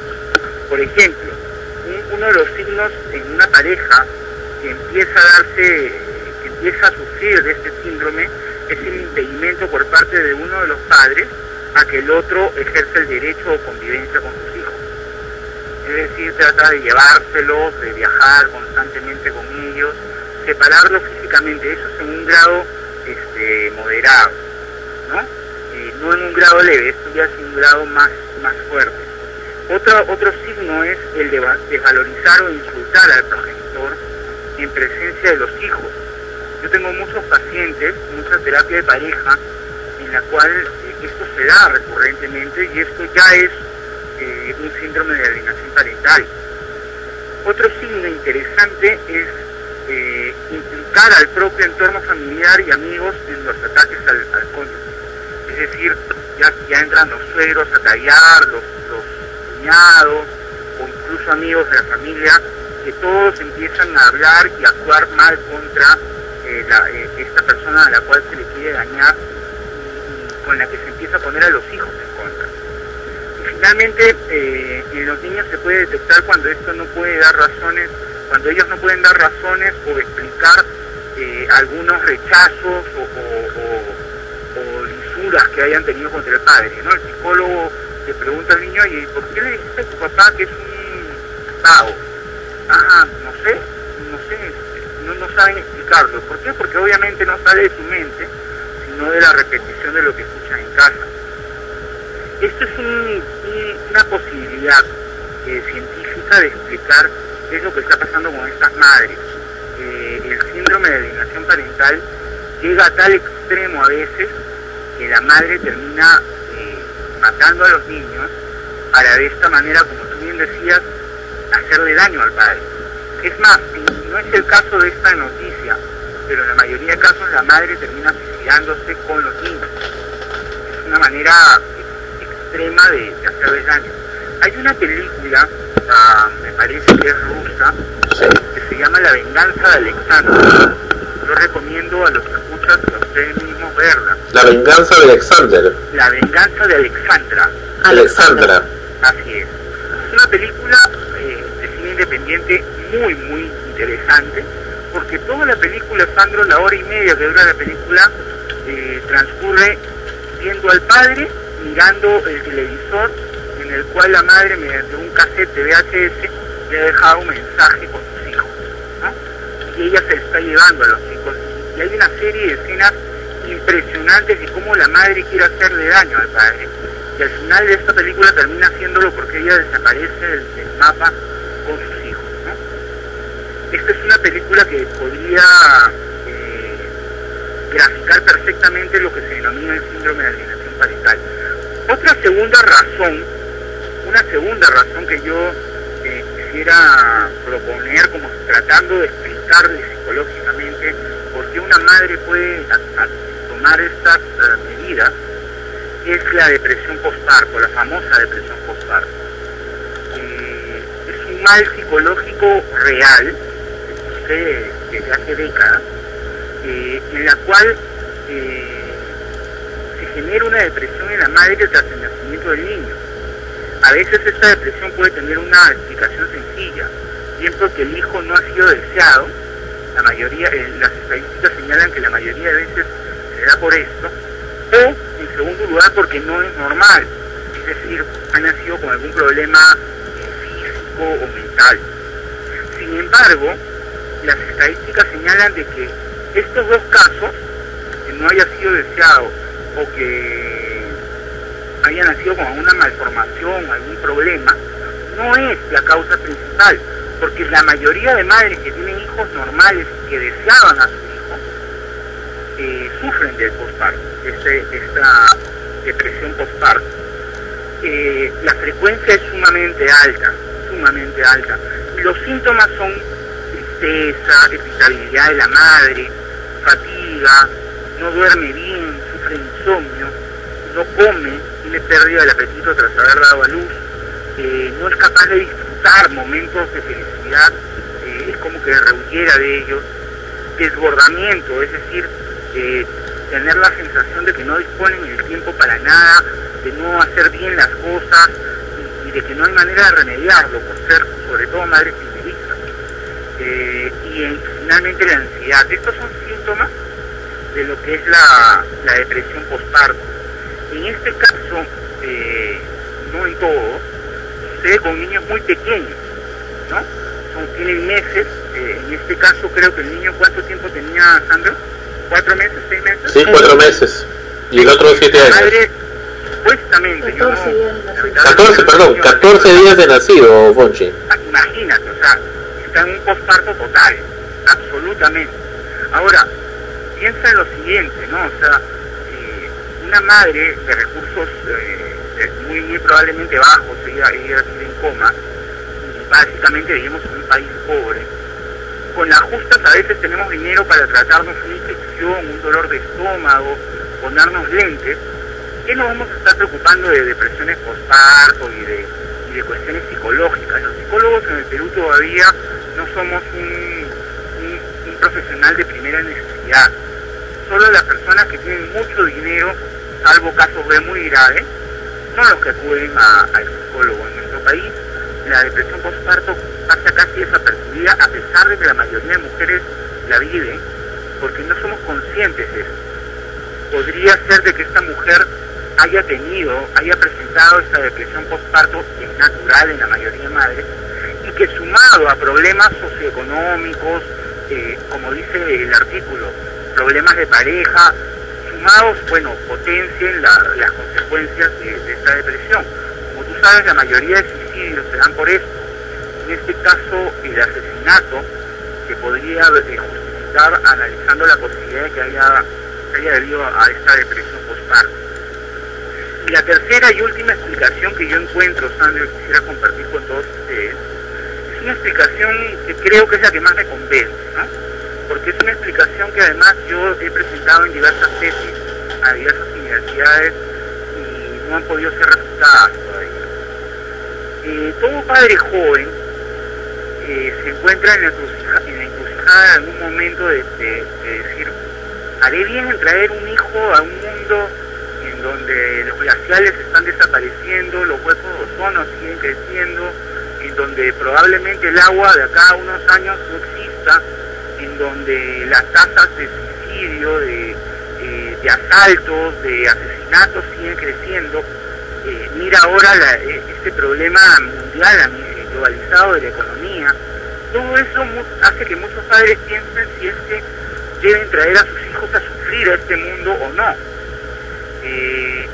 Muchas veces, eh, sabes que, es muy recurrente en países subdesarrollados, los niños llegan al mundo sin ser programados, sin haber sido analizada eh, eh, concienzudamente el momento, el lugar, la situación en la que los van a traer. Entonces, la tercera causa sería yo creo una causa social. Vivimos en un país sumamente pobre, eh, una- en un momento, espacio-tiempo histórico sumamente difícil y adverso a cualquier ilusión de vida. Y todo esto genera en los seres humanos, Sandro, tanto tú, Ana Rosa, los, demás miembros de tu equipo o quien te habla, una sensación de, caramba, no es tan bacán vivir como de pronto lo era hace 50 años, en los cuales todavía había eh, una naturaleza más viva, la gente no era tan agresiva, este, los medios de comunicación más que eh, separar a la familia la unían, porque la gente se escuchaba, se, unía alrededor de la radio para escuchar las novelas, eh, ir al cine era un lujo, no existía el VHS, no existía el DVD, eh, no existía el Betamax, entonces la gente, las familias juntaban su platita para irse al cine, los niños tenían que crear sus propios juegos y, juguetes, entonces todo apuntaba a, querer vivir, a, amar la vida. No digo que no hayan habido problemas en el pasado, definitivamente los habían. Mucha de la tecnología que tenemos ahora sirve para evitar problemas, pero lamentablemente pienso, Sandro, que la tecnología y los adelantos sirven más para de- destruirnos como seres humanos que para unirnos y darnos vida. Entonces, esta situación eh, genera un crecimiento del instinto tanático en, en todas las personas. Tú sabes, Sandro, que nosotros, no sé si habrás escuchado cuando era chico, eh, la mamá o los papás nos decían, ustedes tienen un angelito y un diablito que les hablan, ¿no? Eh, mira, no sé si sabiéndolo o sin saberlo, los padres decían algo que es cierto. No es que tengamos un ángel y un diablo eh, en nuestros hombros hablándonos y, seduciéndonos para hacer cosas buenas o malas, pero sí tenemos dos instintos que Freud descubrió en sus estudios hace muchos años y que les llamó Thanatos al instinto de la destrucción y Eros al instinto de la vida. Por eso es que Cupido, más conocido como el dios Eros, es el, el dios del amor y de la vida. Thanatos era un dios que todo lo que tocaba lo mataba o lo destruía. Entonces nosotros tenemos diariamente, Sandro, cada hora, eh, acciones tanáticas o eróticas. Una acción tanática, por ejemplo, es ah, dejar de comer. Las niñas o, o las jóvenes que sufren de bulimia o anorexia y van al baño y vomitan lo que han comido, la- el comer es una acción erótica, no, no desde el punto de vista sexual, sino etimológicamente. Y, y- y sin embargo, la acción más tanática es vomitar eso que te da vida. ¿no? Eh, cuando nosotros Pero, pero hay, quienes, hay quienes comen tristes, ¿no? Exactamente, exactamente. Hay muchas cosas alrededor de esos parámetros sociales que, que- que influyen. O cuando, por ejemplo, nosotros eh, nos vamos a ir a una fiesta, llevamos el auto, ¿no? Y sabemos que vamos a tomar en exceso, que de pronto no vamos a estar dentro de nuestros cabales al manejar, pero un instinto tanático nos dice, ah, de repente no pasa nada, tú vas a poder manejar y terminamos matando a un ser humano. Mira el caso de este taxista que atropelló a, a una madre y a un niño y el niño lo, lo, lo mantuvo en su parabrisas por más de un kilómetro. Eh, diariamente, Sandro, si tú analizas lo- los periódicos, tenemos más noticias tanáticas, es decir, malas, que eróticas. Nuestra sociedad del siglo XXI está teñido, tatuado por el tánato. El siglo XX lo ha sido, quién no lo duda. Mira, hace unos, eh, algunos eh, cientos de años, la música que se componía era música erótica, de vida, música hermosa, música que alimentaba el alma, que llevaba a, a- a literatos, poetas a inspirarse y crear obras maravillosas. Hoy en día tenemos el reggaetón, tenemos el perreo, tenemos el heavy metal, es música definitivamente tanática. música que La destrucción. pudiese hablar El emo, el emo. o, o, o graficarse sería un martillo que destruye, ¿no? Entonces, Pero entonces, ¿qué, qué, qué, qué, cuál- qué obras no son entonces fanáticas? La pornografía. la pornografía Depende, ¿no? depende, yo creo que depende del, del nivel de arte que quiera brindarse obra, ¿no? Es un tema un poco complicado, Sandro, pero yo quiero hacerlo sencillo para los que escuchan. Nosotros vivimos actualmente en una sociedad tanática en donde muchas veces lo vemos en las barras bravas, bueno, a eso aumenta las drogas, el alcohol, lo vemos en, en, en por ejemplo. NTV es un canal sumamente tanático, este, en donde muchas cosas tienen que ver con la muerte, eh, con, con el absurdo del ser humano, los extremos del ser humano. ¿no? Hay programas que yo veo que son altamente dañinos para los jóvenes y son los jóvenes los que más ven en TV. Entonces una madre que tiene problemas económicos, como te decía, y sabe que se van a venir problemas más graves porque se nos viene recién la ola de la crisis mundial del Perú, eh, ve todos los días en la noticia muertes, desastres, tragedias, asesinatos, encima tiene problemas con su esposo. Ella se casó con un hombre totalmente enamorada y creyendo que los anchos vuelan, se da cuenta que el hombre pues le saca la vuelta, le pega, eh, encima en algún momento de pronto a veces los hombres hablamos idioteces y el hombre le puede haber dicho que nunca quiso a sus hijos o que ella se embarazó para retenerlo. Llega un momento en que el instinto tanático lleva a la madre a no pensar y actuar de manera extrema. Y esto se refleja en la muerte de los niños, Fonchi. realmente triste, absurdo y que debería evitarse, pero cada vez es más frecuente. Son estas tres causas, Sandro, psicológicas, las que yo creo que podrían estar interviniendo en estas noticias tan lamentables eh, que existen. Yo no sé si ustedes tienen alguna pregunta con respecto Sí. a ellas. Ajá, eh, Fonchi, eh, lo que estaba pensando, escuchando todo lo que mencionas, qué tan importante también es la formación, eh, no solo cultural, no, la educación que recibe una persona, porque cuando abrimos el periódico y vemos estos casos, normalmente están relacionados con madres humildes que viven en asentamientos humanos, que apenas han pisado un colegio. Y como tú mismo dices, todos los días el ser humano toma decisiones, ya sea para el bien o para el mal y uno toma las decisiones que toma en base a la formación que tiene también, ¿no? El, camino que sigues está basado en lo que has aprendido a lo largo de tu vida. Generalmente estas mujeres que viven en, en estos lugares, en estos pueblos jóvenes, como te repito, no han tenido acceso a una educación, menos a una formación sólida en sus hogares y suelen eh, matar a sus hijos por diversos motivos. A veces pienso, eh, por ejemplo, cuando mencionas lo de la crisis mundial, que quizás ni enteradas o, o ni no se ponen a razonar en ese sentido, sino en el hecho simplemente de que llegan a su casa y no tienen ni siquiera para, para huesos para la sopa, ¿no? Y están pobres. Y, y deciden eliminar, eliminarse, eliminar a sus hijos porque piensan que así ya pues no van a sufrir más o para castigar a la otra persona. Pero eso también ocurre, me refiero al hecho de que, de que asesinen a sus hijos y se suiciden en los niveles más altos. Tú me dices que has tenido clientes, eh, pa- pacientes que han ido con casos similares, pero han llegado a ese punto, porque por ejemplo cuando vemos las noticias no mencionan pues a una mujer de la Molina que mató a sus hijos y se suicidó. Generalmente son solo mujeres de, escasos recursos económicos. eh, has tocado un punto creo álgido, importantísimo, el, el aspecto psicosocial. ¿no? Eh, yo eh, creo que las estadísticas deben apuntar a que efectivamente la mayoría de estos casos se da en personas con bajos recursos. Eh, pero yo no creo que sean arroza por un tema de educación o de, o de formación. Yo creo que es un tema de, de- más social que de formación. Yo creo que el entorno es el que prácticamente impulsa o asegura o lleva a que la madre cometa estos crímenes. Eh, ahora, como psicólogo, como científico de la conducta, hay- tengo que tener en cuenta que, por supuesto, eh, una madre de la Molina jamás va a permitir que, que sus, sus nombres salgan en los periódicos y pagándole a un juez que a otro se soluciona esto, ¿no? Eh, no sabría decirte, no tengo estadística, he estado buscando estadísticas en internet con respecto al tema para, para profundizar un poco más, sin embargo no he tenido la suerte de encontrar información. Me comprometo en buscarla y y absolver con más eh, criterio esta, esta pregunta.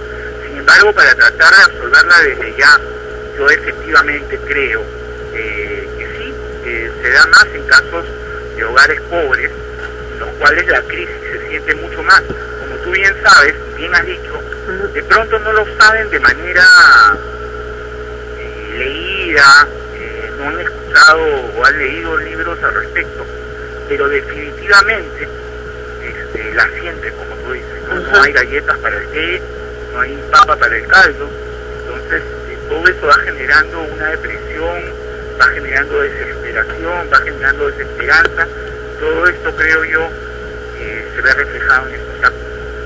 Pero unido al maltrato de, la pareja, ¿no? Eh, un poco más leí acerca de, este caso en que ella menciona que el esposo pues es un hombre violento y que sale de la cárcel, entonces ella sabe que va a ir a buscarle y va a ir a buscar a sus hijos.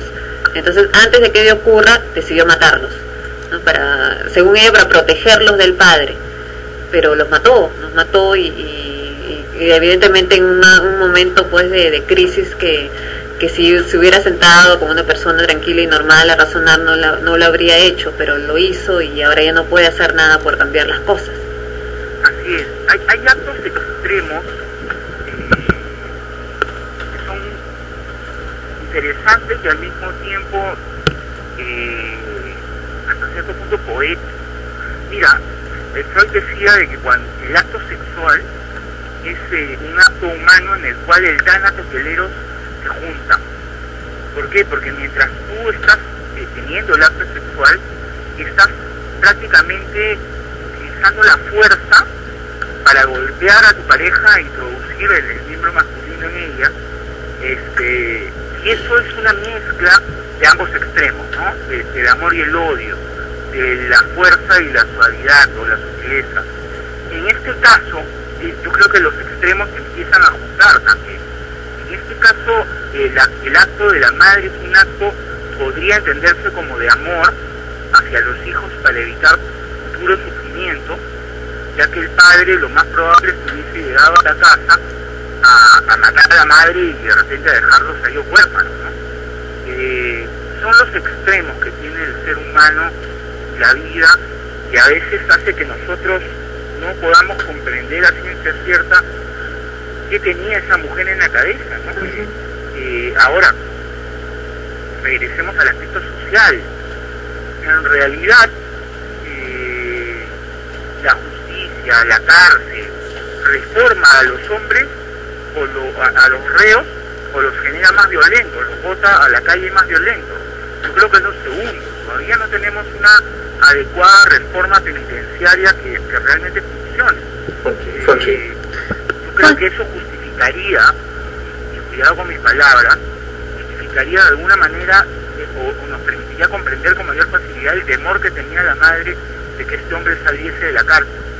Eh, son esos extremos los que hacen que, caramba, a veces nos encontremos con casos como estos, ¿no? Fonchi, hola Fonchi, te hablando de mí. Noemí, ¿cómo estás? Qué gusto escucharte. Eh, Fonchi, mira, justamente cuando hacemos toda esta pregunta y todo, eh, este, y justamente viendo algunos reportajes anteriores en los que este, suce- eh, sucedía este mismo caso de que la madre mataba a sus hijos y luego se, se suicidaba o a veces ella también intentaba suicidarse y al final este no, no llegó a morir y por eso estaba en la cárcel, etcétera, una serie de casos que suceden.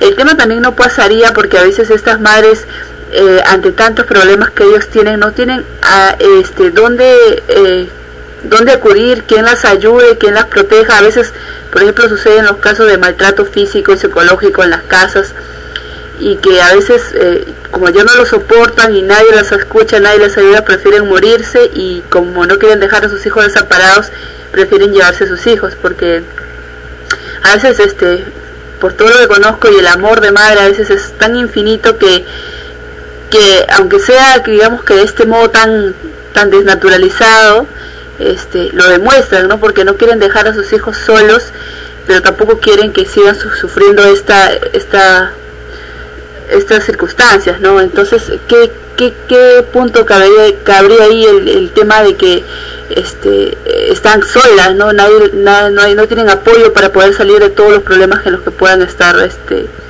eh, eh, metidas, ¿no? Porque a veces una cosa es hacerle daño al, al padre y otra cosa es el problema que pueda tener por, por las causas por las que puedan ellos matar a sus hijos. Y mira, yo creo que esta es una causa exógena importante eh, también de tener en cuenta.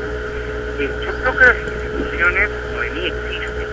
Existen las comisarías, existen las demunas. El problema está en que el, el servicio o el trato que se brinda en estas instituciones es el adecuado. Entonces la mujer sí tiene a dónde ir, pero no lo resuelven el problema. Eh, la mujer sí tiene a, a quién contarle sus problemas, pero las personas, lamentablemente a veces por cuestiones en tratamientos legales, no pueden hacer más. Y, se da una crónica de una muerte anunciada, como decía Valerio García Márquez. Eh, esto lamentablemente requiere de una reforma, creo yo, judicial y completa, ¿no? No puede ser que en las demunas, muchas veces con las comisarías, los policías, y, he escuchado casos, no los he podido observar porque no trabajo en una comisaría, pero he escuchado los casos de quejas de mujeres que dicen, he ido a quejarme de, de maltrato o de abuso sexual y los policías prácticamente de manera morbosa me han pedido información que yo pensé, no pensé que era, era pertinente, ¿no? Y, ¿Qué le queda a la mujer tener que irse sin sentar la denuncia? O por último, lo que sucede creo en, la mayoría de casos, estas denuncias pues se traspapelan, terminan aguantando la pata de un escritorio y ahí quedó y no se hizo nada. Yo creo que si tuviésemos eh, un poder judicial una policía más eficiente, eh, muchos de estos casos podrían preverse y evitarse. Fonchi, ahora otro punto, ¿no? Eh, estamos hablando del caso de la mujer maltratada que, que por un arranque de desesperación y de protección errónea hacia sus hijos los mata, pero también hay los casos de las mujeres que realmente tienen un problema psicológico grave, ya una patología que las lleva a ello. Han habido casos en los cuales eh, se ha sabido que la madre ha estado ya internada varias veces en centros psiquiátricos, aparentemente eh, en recuperación, y los padres en realidad son unos unos panes de Dios, que más bien las han soportado, han soportado todo el, el- y están enfermas las mujeres pues de celos, neurosis, eh, psicosis, en fin, y piensan pues de que se meten ideas en la cabeza de que el esposo las está engañando cuando no las está engañando eh, un- y matan a los hijos eh, para castigar, en este caso sí castigar al esposo porque la quiere dejar, por ejemplo, porque ya pues la mujer está es desesperante, ¿no? O cree que le quiere dejar. o cree que la quiere dejar, no, pero es que eh, vivir con alguien que tiene problemas psiquiátricos debe ser también muy difícil para una persona y en una relación de pareja quizás hasta eso puede realmente matar el amor que existe y, y- y quizás eh, es conveniente para la pareja separarse, ¿no? Pero no por ello eh, van a matar a, a los hijos como una forma de castigo. Claro, claro, y bueno, ya, es eh, ya entramos al tema ya de la patología, ¿no? Eh, una madre con rasgos psicopáticos no solamente puede matar a los niños, sino también a los esposos. O sea, acá no se trata de que siempre el papá es el malo. Eh, los actos pueden, tienen una amplia gama de, posibles consecuencias. Eh, efectivamente, estoy de acuerdo contigo, hay mujeres eh, en la vida real que tienen problemas psíquicos eh, graves, extremos, que conllevan a, llevan a, a, que se manifiesten estas conductas. Pero lo interesante con esto es que estaríamos planteando una hipótesis de que hay una especie de epidemia en el Perú de psicosis ¿no? o de rasgos psicopáticos. No es el caso, porque bueno, la psicopatía no es contagiosa, no, se no se transmite por el aire o algo por el estilo. Yo creo que aquí hay un hay una causa, eh, una génesis de, de esta situación, de esta realidad, que, que converge en lo siguiente, diferentes aspectos sociales, eh, matrimoniales, económicos, culturales incluso, que llevan pues a, actos como estos, ¿no? Yo quisiera, eh, para, los, para que los chicos entiendan, que si desligar de esta noticia cualquier tipo de aspecto psiquiátrico o psicológico. No porque no se den, se dan, pero creo que son los, los casos menores, eh, mi querida Ana Rosa. Yo creo que acá estamos hablando de gente cuerda, totalmente cuerda, que simple y llanamente en un momento de ira, de, de desasosiego, de soledad, de crisis, llegan a extremos como estos, que de repente es como una especie de laguna, ¿no? De repente abren los ojos y se ven con el cuerpo del niño a un lado y, y- y bueno, ya no hay nada que hacer. Yo creo que más eh, la situación va por ahí, ¿no? Correcto. Muchísimas gracias, Fonchi, por tus comentarios y hasta la próxima semana. No tienes por qué, Sandro, ha sido un gusto escucharte, eh, escuchar a, a Ana Rosa, a Noemí, eh, y ha sido un gusto poder compartir con ustedes algo de la información de, esta carrera que, que tanto me apasiona, que la psicología. Eh, encantado de, que cualquier consulta, cualquier... Este, mira, Sandro, me gustaría, tú tienes mi correo electrónico, me gustaría que en la página web escuchas tengan acceso a verla, le doy ese permiso, para que en caso tengan consultas, haya una madre que se sienta mal o que sienta alguno de estos signos que yo hace un momento he, he nombrado, se sientan en la libertad de escribirme, yo no les voy a cobrar un centavo, ¿Cuál es? intercambiar ideas, de, de repente hay algún vecino que, que siente que la mamá de, que vive al lado pelea demasiado con el papá o ve violencia y de pronto no sabe qué hacer, yo como profesional de la consulta puedo asesorarlos, ayudarlos. Eh, si, si es posible eso, por favor, eh, siéntete en la libertad de hacerlo. Menciona, vi, vi... ¿Dónde se puede comunicar contigo? Ajá. Eh, mi correo electrónico, yo preferiría que sea por ahora mediante correo electrónico. Llamar, yo creo que va a ser un poco caro para la gente. Sí, ¿cuál es tu correo electrónico? A ver, es A de Alfonso, B de Díaz, K de Clark, A de K, su guion, es decir, rayita abajo, 811, 811, arroba yahoo.es, Bueno, entonces repetimos, ADK, guion, 811, ADK-811 arroba yahoo.es. sí, es importante el ES, no vayan a poner punto .com. Correcto. Y encantado, este, yo absorberé cualquier duda que, que ellos tengan, sin costo alguno. Nuevamente, gracias por la oportunidad de compartir con ustedes eh, el conocimiento. Un fuerte abrazo para todos por allá. Excelente. Gracias, Fonchi. Gracias, Fonchi. Y hasta Gracias, la próxima Fonchi. semana. Ahora sí. Nos vemos. Bueno, fue Alfonso Díaz nuevamente con nosotros en el programa con sus acertados comentarios eh, referente a las circunstancias que ocurren en la vida diaria, en nuestro, en nuestro entorno, en la sociedad, en fin. Siempre, siempre es bueno escucharlo, Fonchi, con esas reflexiones que cada vez son más interesantes y ahora que pueda poder interactuar, que va a poder interactuar con la audiencia. Claro, es interesante eh, porque quizás la persona que puede ser protagonista de este hecho no lo tome así, pero las personas cercanas que tienen una- un amigo, un amigo, un familiar y lo ven en estas circunstancias pueden estar atentos a, a prevenir que algo grave ocurra y buscar ayuda oportuna. Si ya sabes más o menos cuáles son las características y lo que puede llevar a una persona a cometer una acción de esta naturaleza. Y este grupo, sí, sí, Noemí. No, sí, como dice Ana No, Rosa. o no, sí. No, sí, No, sí, como no. dice Ana Rosa, este, eh, que los familiares, el que los familiares puedan estar atentos es muy importante porque, si mal no recuerdo, fue la semana pasada el caso de una madre que, este, que tenía trastornos mentales y a- este, ahogó a su, a su bebito y lo dejó en el cochecito, ¿no? Entonces, sus padres sabían que ella tenía un problema, e incluso su padre dijo que solamente me descuidé de ella por un, por un- un unos minutos.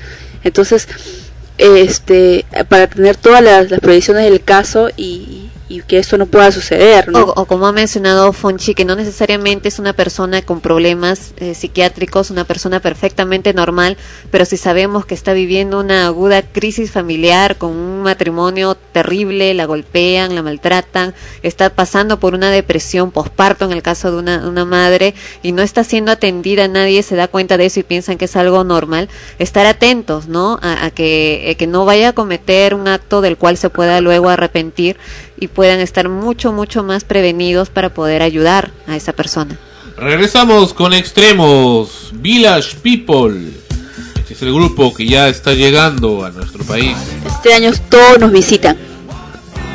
Macho Me. El extremo.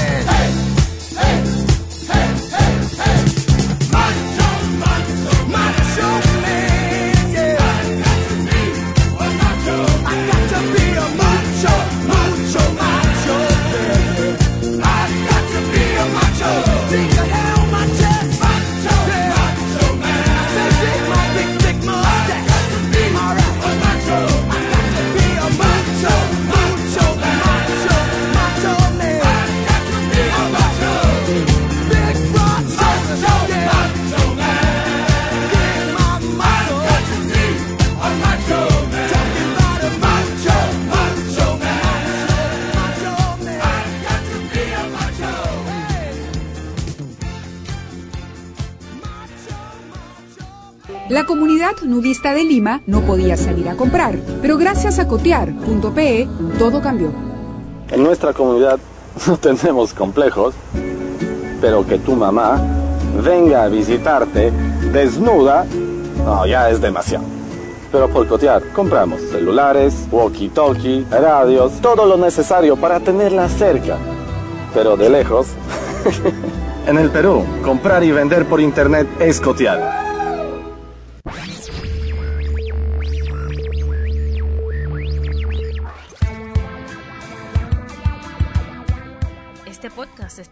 hospedado de forma gratuita en el Earth Music Network, un portal con espacio y transferencia de datos ilimitados, entre otros beneficios. Si quieres comenzar tu propio podcast o escuchar una amplia variedad de ellos, visita el Earth Music Network en www.emnhome.com. Te esperamos.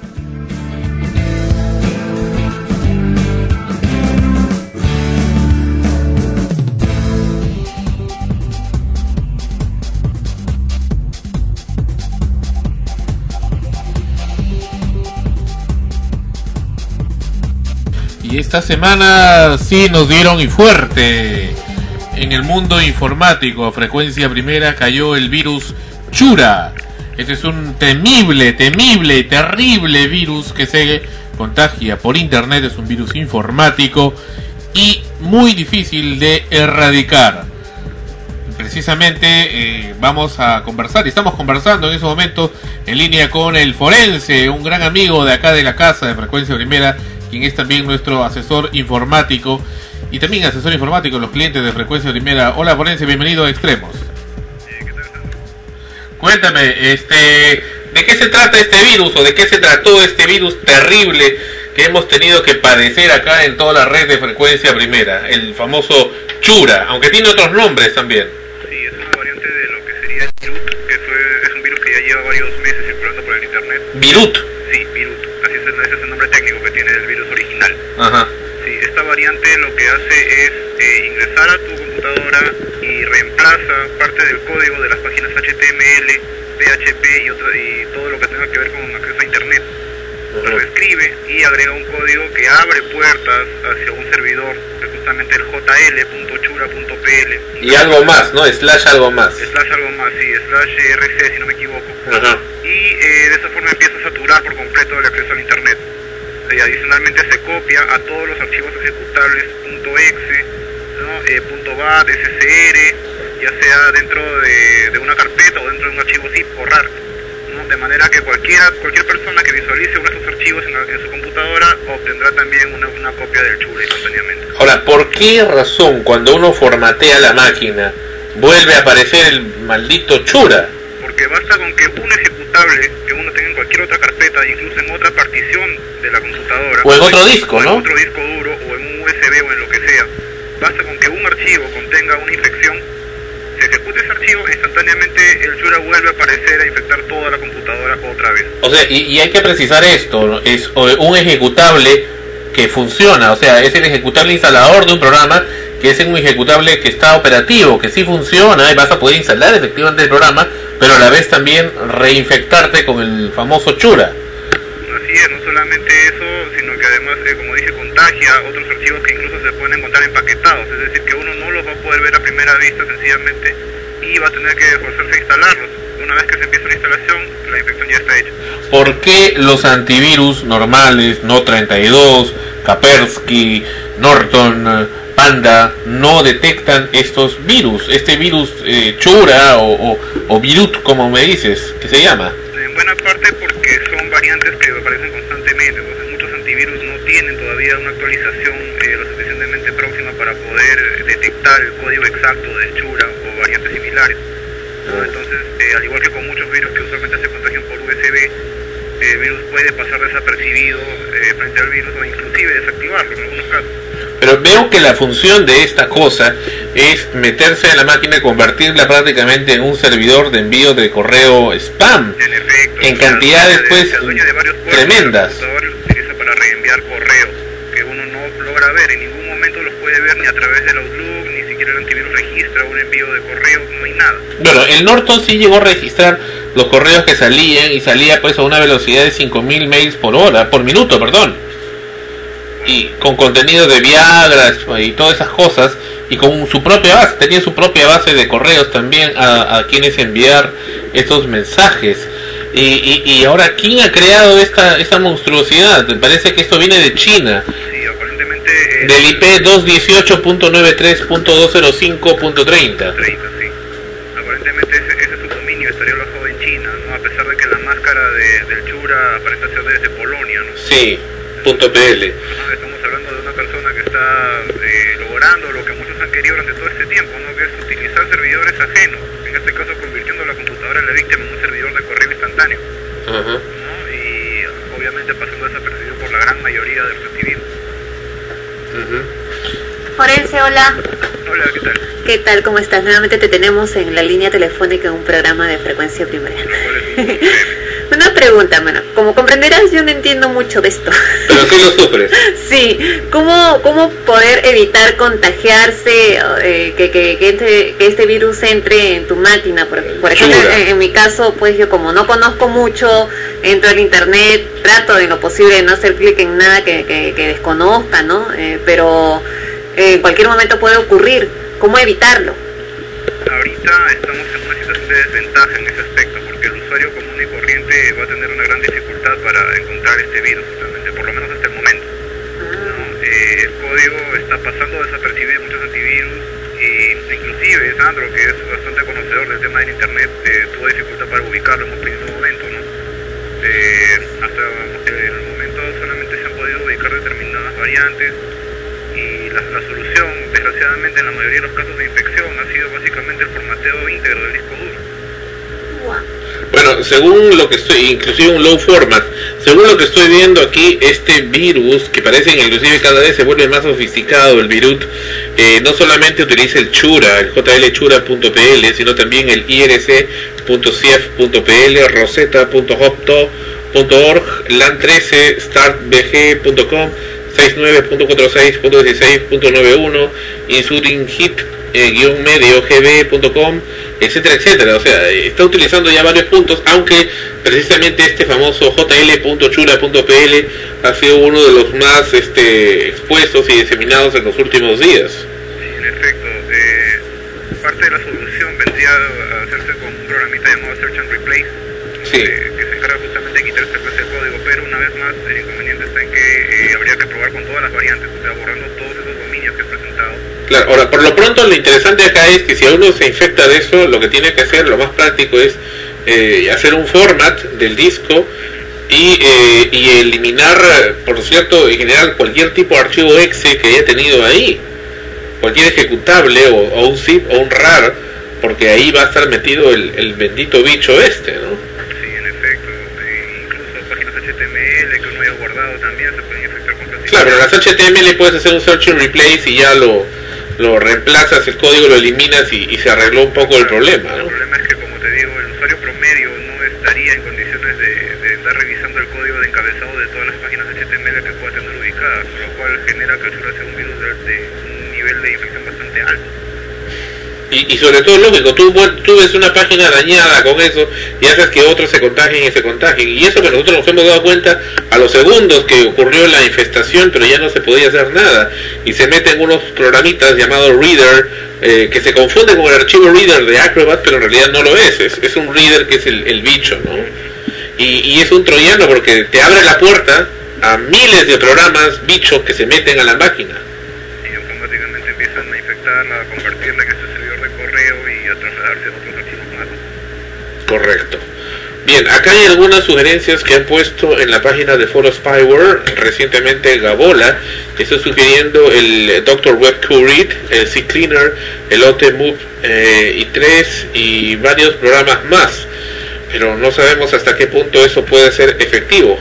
Claro, puede ser muy relativo. En todo caso, la única forma certera de determinar que algo raro está pasando en el sistema es utilizando el famoso comando netstat, Sí. ¿no? que es el que a uno le muestra los puertos en actividad y si nota que hay un exceso de puertos es porque algo raro está pasando en la computadora. Y es curioso, te digo, que a partir de ahora que a Dios gracias ya nos limpiamos de esta cochinada del bendito virus Chura, pues encontramos que eh, hay una serie de conexiones que uno no sabe que tiene cuando entra a internet y no se sabe a dónde están yendo. Exacto, algunas inclusive provienen de servidores conocidos, como es el caso de Speedy.net, ¿no? y no se sabe exactamente de dónde provienen ni qué están haciendo dentro del sistema. Eh, Qué misterio, ¿no? Vienen de Argentina, son cosas misteriosas que a veces, bueno, telefónicamente no van a responder. Pero finalmente, para acabar con esto, hemos contactado, hemos tratado de contactar con el Nick PL para que dé de baja ese dominio Chura PL y a los eh, a China, donde tienen el, el IP de este 218.93.205.30,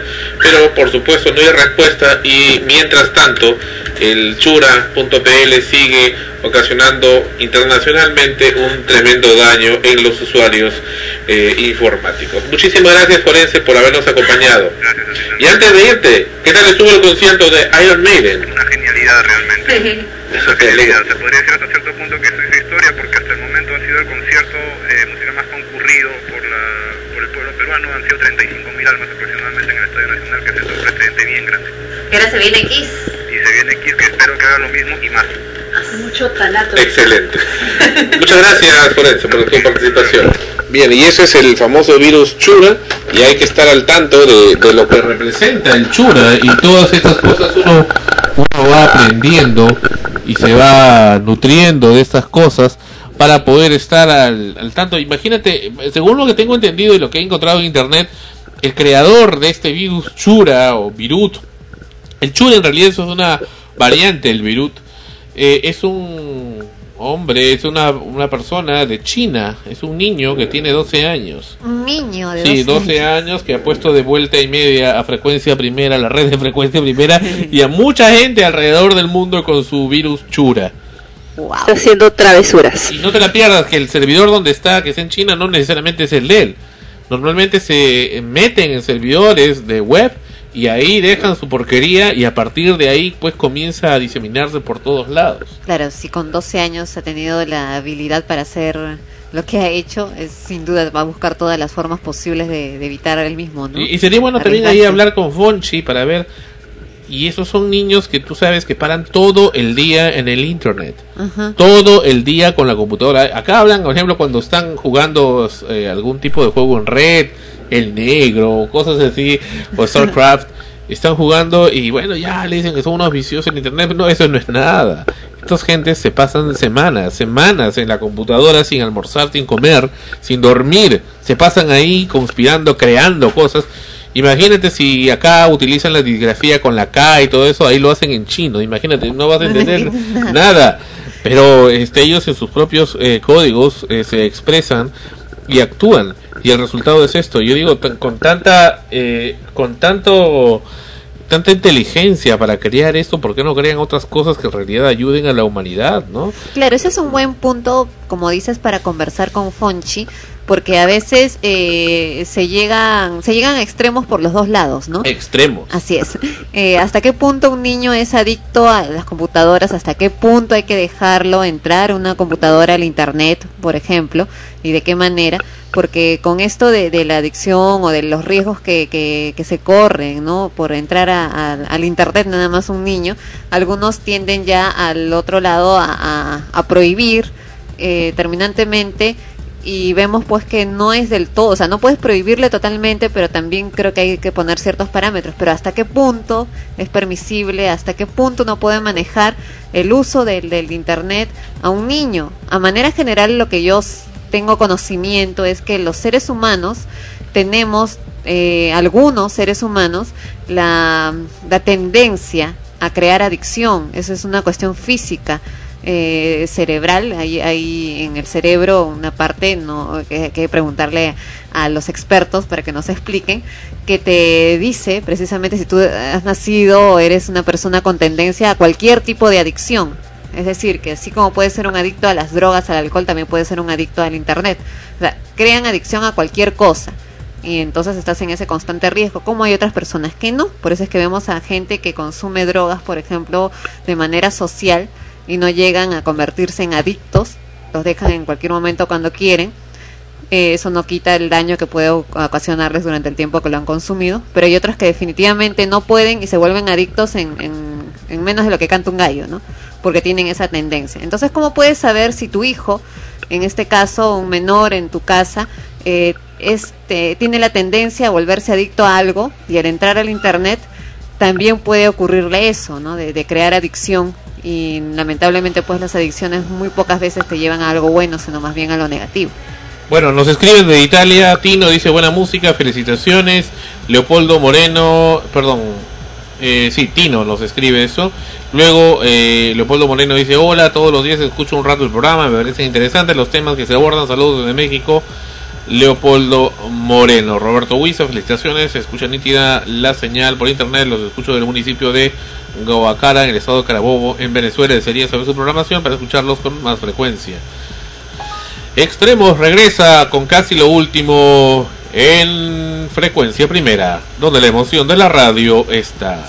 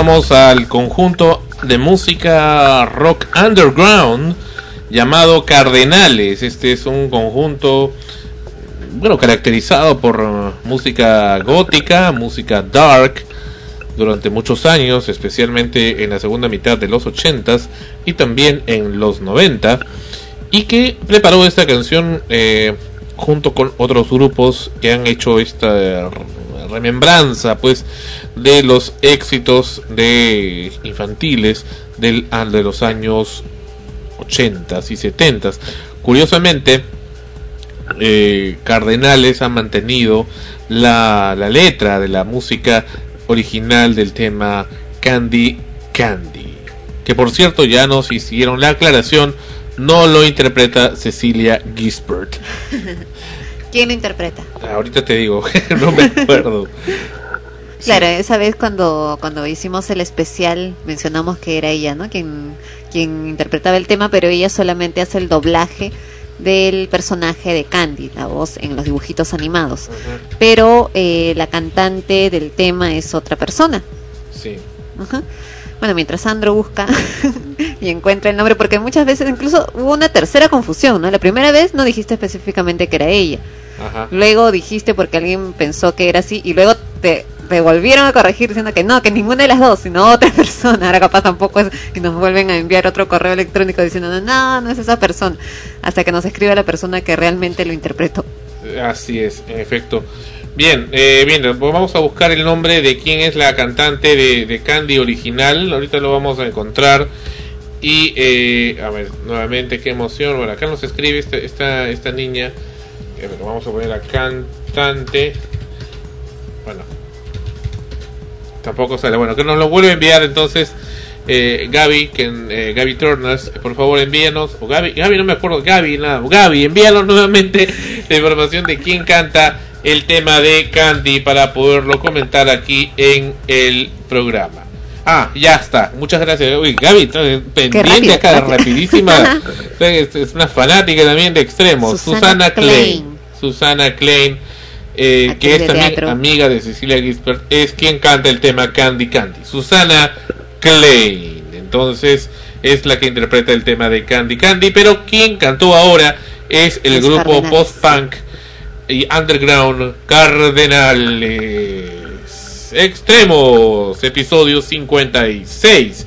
Y en esta ocasión lo que vamos a presentar es un caso muy eh, triste y dramático de ver cómo la el, el deshumanismo prevalece todavía en muchos sitios. Y anteriormente habíamos presentado estos casos de los abusos que existen en los circos. Por ejemplo, en el circo de este hombrecillo Edwin Sierra, que se presenta todavía, disque imitador de, de, de, de Chespirito, por favor, qué ridículo, patético. Pero no, no vayamos por el lado de, de estas gentes disque cómicos, sino vamos por el lado de los animales que están ahí en cautiverio. Y acá viene el caso de este león llamado Pepelucho, que está en la ciudad de Huancayo, en el departamento de Junín. Vamos a leer esta nota lanzada en el comercio por Raúl Mayo Filio. Dice, nació bajo la luz del sol creyendo que sería en efecto el rey de la selva, pero un mal día tropezó con el ser humano y su vida cambió. Los únicos eh, momentos tiernos de su vida los gozó cuando aún estaba al lado de su madre. Poco tiempo después fue encerrado y obligado con una violencia difícil de entender a ser el atractivo principal de un circo. Cuando los dueños se cansaron de mantenerlo, lo regalaron al zoológico municipal de Huancayo, donde hoy vive su drama. Los ojos de Pepelucho, así lo llamaron, ya no tienen el brillo de antes y sus rugidos son ahora bramidos de dolor. Desde hace dos años permanece postrado en su jaula, luego de sufrir un daño irreversible en la médula espinal que ha terminado por paralizar sus patas posteriores. Esto lo hace perder el eso le hace perder el control de su vejiga y sus intestinos. A la altura del último disco de la vértebra tiene además una herida abierta que no cicatriza y que le genera un agudo dolor. Lo mismo en la cola, donde también tiene una avanzada infección. Estas heridas fueron provocadas en el circo, donde un domador malgeniado lo golpeaba para enseñarle a realizar piruetas para las que no estaba preparado. Gianmarco Rojas, veterinario del zoológico de Huachipa en Lima, sostiene que la única salida para Pepe Lucho es la eutanasia.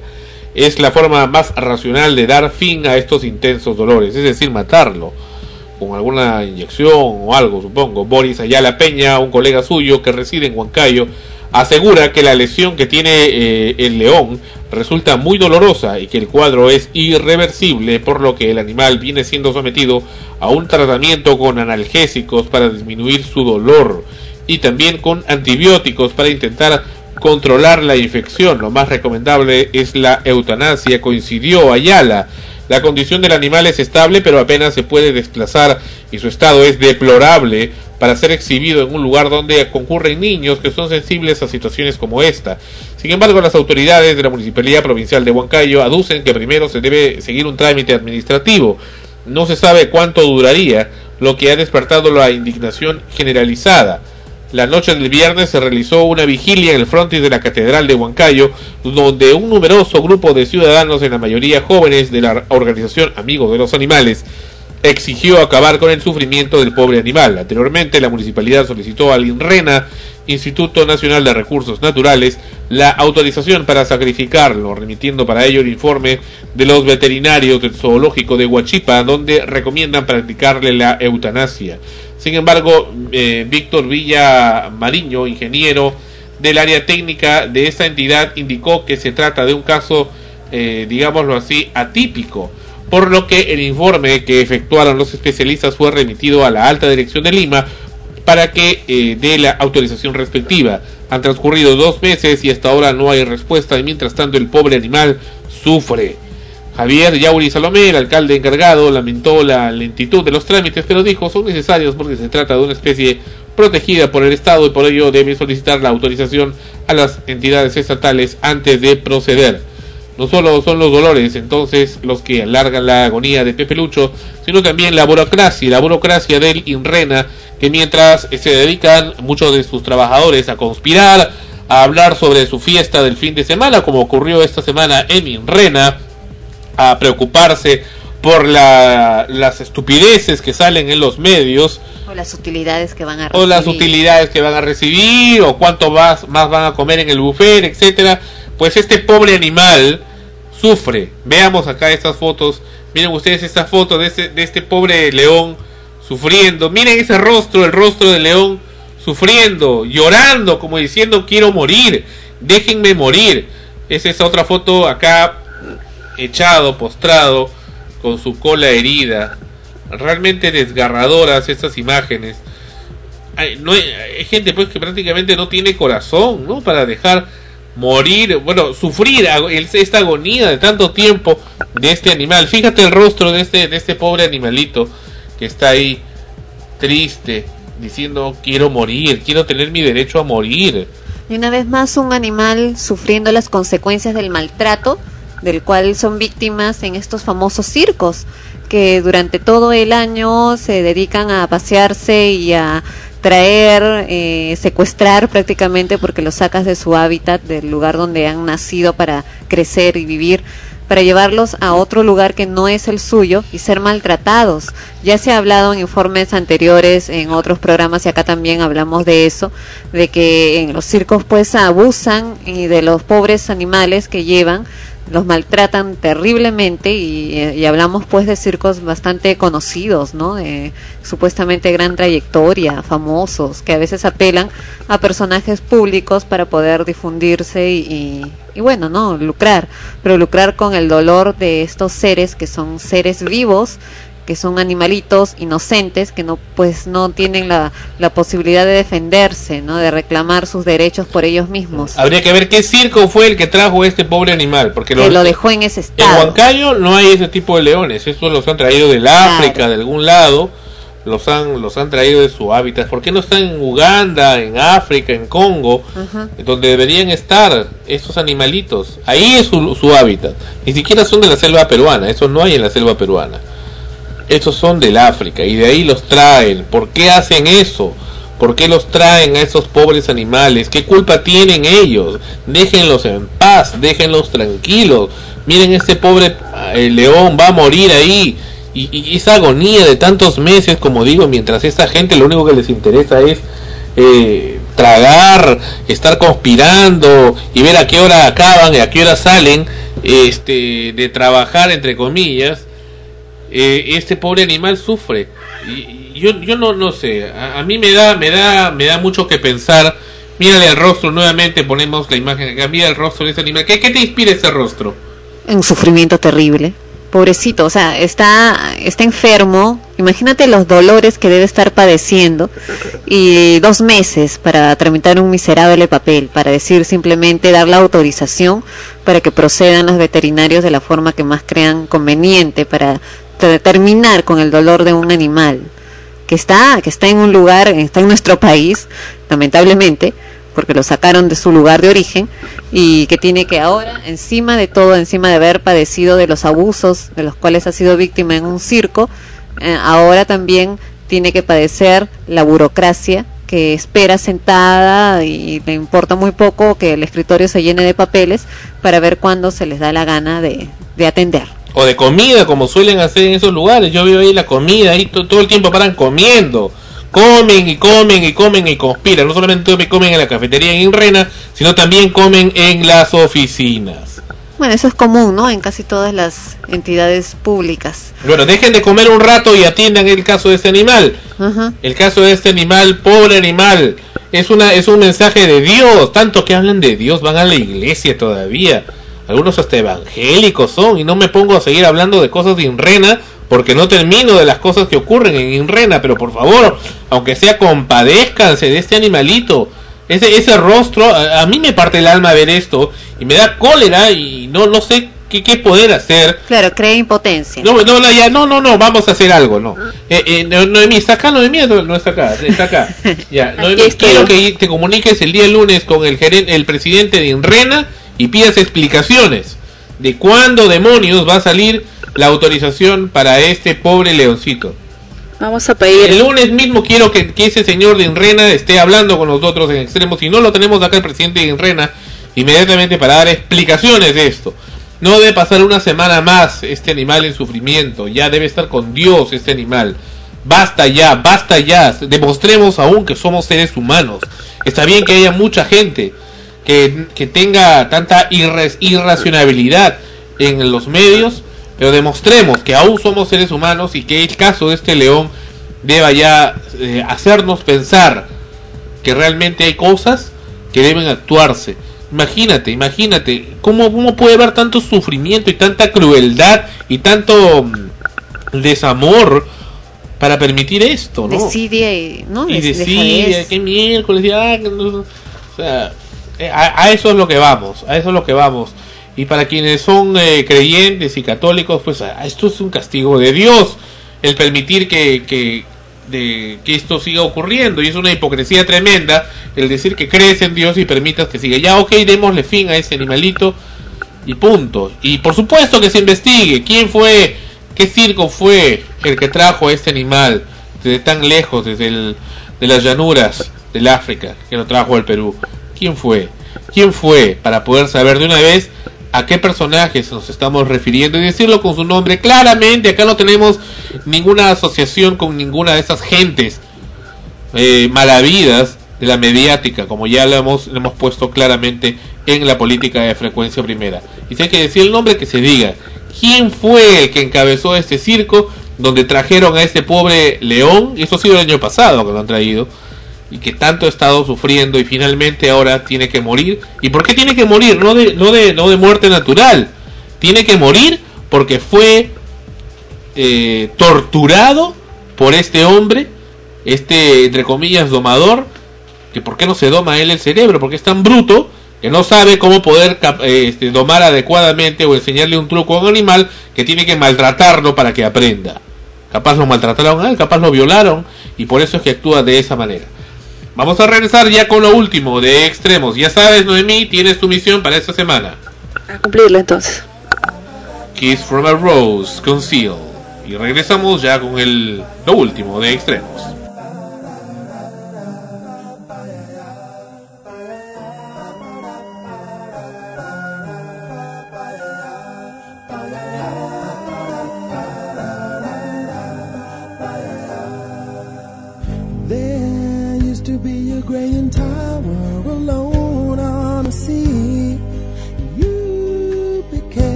You know that when it snows, my eyes become a lot and the light that you shine can't be seen?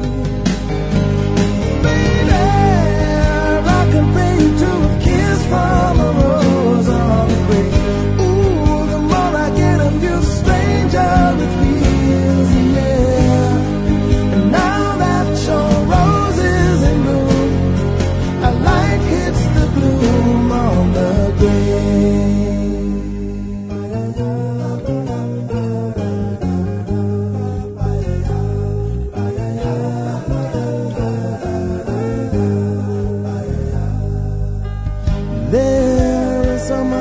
can tell you, so much he can say. You remain my power, my pleasure, my pain, baby. To me, you're like a grown addiction that I can't deny. Won't you tell me is that healthy, baby? But did you know that when it snows, my eyes become a lot and the light that you shine can't be seen?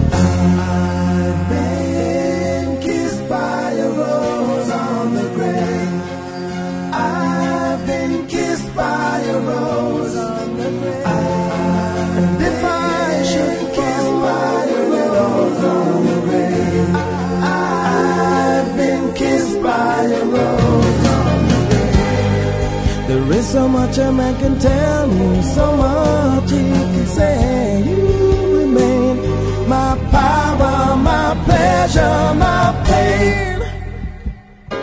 To me, you're like a grown addiction that I can't deny.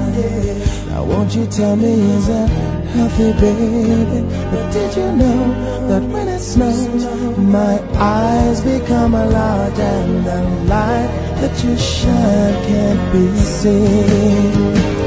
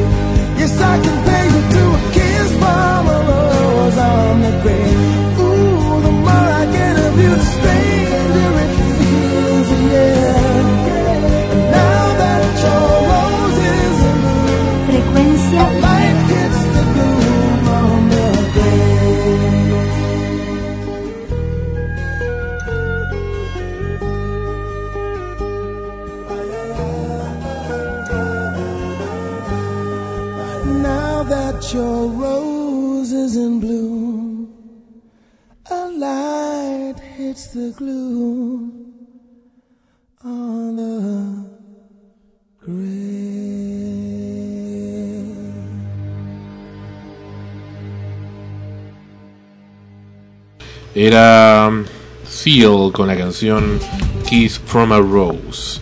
Y mientras eh, vamos llegando a la parte final del programa, sigo viendo la imagen de este león. E insisto, Noemí, es tu misión ir esta semana, el lunes, que esta semana, hoy, hoy vas a ir en unas horas al INREN. Apenas abra, quiero que estés ahí. Friga que te friga. Y nada, que está en una reunión, que está en una conferencia, o, tienen también la ostra a lo telefónica de decir que está en una capacitación. Ese señor presidente de INREN tiene que responder por esto. Y que se actúe de una buena vez. No pasa esa semana. Quiero saber en el otro programa que ese león ya está descansando en paz y tranquilo. O que se le dé una cura en todo caso, si es que es posible. Y si no, que de una vez ya descanse, por Dios. Acabemos con este problema de este león Pepe Lucho. Y bien, ahora sí, la parte final de extremos y viene Ana Rosa con sus estrenos. En teatro tenemos los próximos estrenos que están llegando para temporada en los teatros de Lima. Eh, el primero que tenemos es La pareja dispareja. Oscar Madison, después de su divorcio, se quedó viviendo solo en su enorme departamento y desde entonces hace y vive como le da la gana. Pero cuando su mejor amigo, Félix, pierde su matrimonio también, Oscar decide darle refugio en su hogar.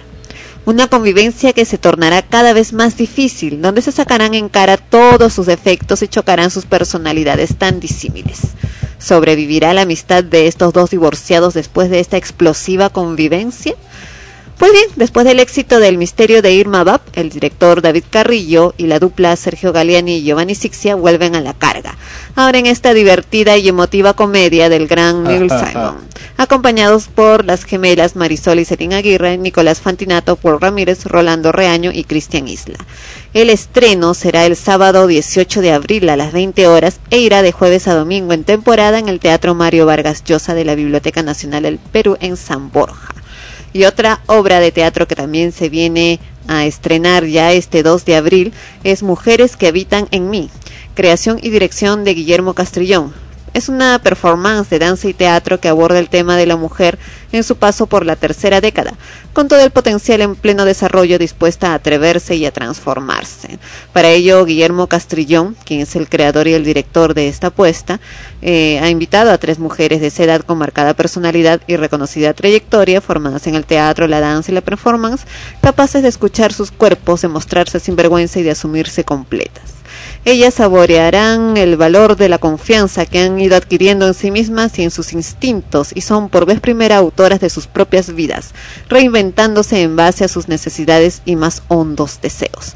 La obra se va a estrenar, como repito, el jueves 2 de abril a las 20 horas, irá de jueves a lunes en la Alianza Francesa de Miraflores. Y las obras que ya están culminando su temporada son Pequeñas Certezas, de Bárbara Collio y dirigida por Alberto Isola. La obra va solo hasta este 6 de abril, de jueves a lunes a las 20 horas. Es decir, este jueves es la última semana de Pequeñas Certezas en el Teatro del Centro Cultural de la Universidad Católica del Perú. Y hasta el 5 de abril en una temporada de jueves a domingo, nuevamente este jueves es la última semana, El misterio de Irma Bap.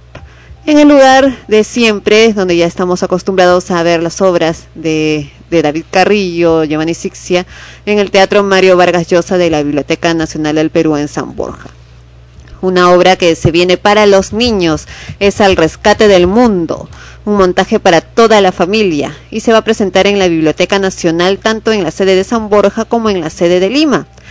Reciclox es un personaje especial que le enseñará a Lucía, una niña como cualquiera, que el reciclaje es una buena forma de cuidar nuestro mundo y hacer que nuestro hogar, la Tierra, sea un mejor lugar para vivir.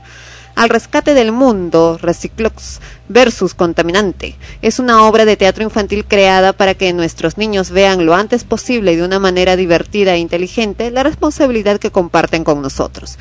Se trata de una propuesta artística original de Street Jazz Producciones, donde se conjugan altos estándares de calidad, educación y entretenimiento.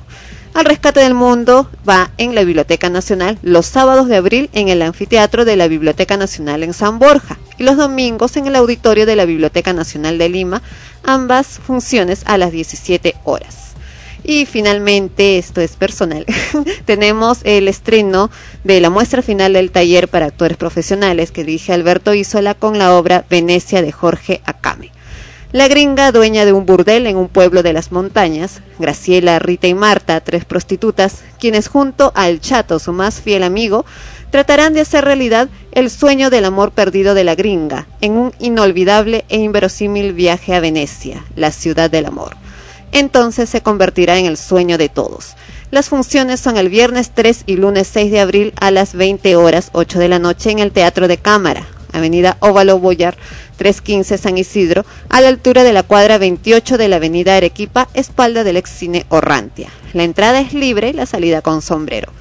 En el elenco figuramos por orden de aparición quien habla Ana Rosaliendo, Sandra Vergara, César Vargas, Yumi del Pozo, Úrsula Kellenberger, Sandro Latorre y Fritz Ostolaza.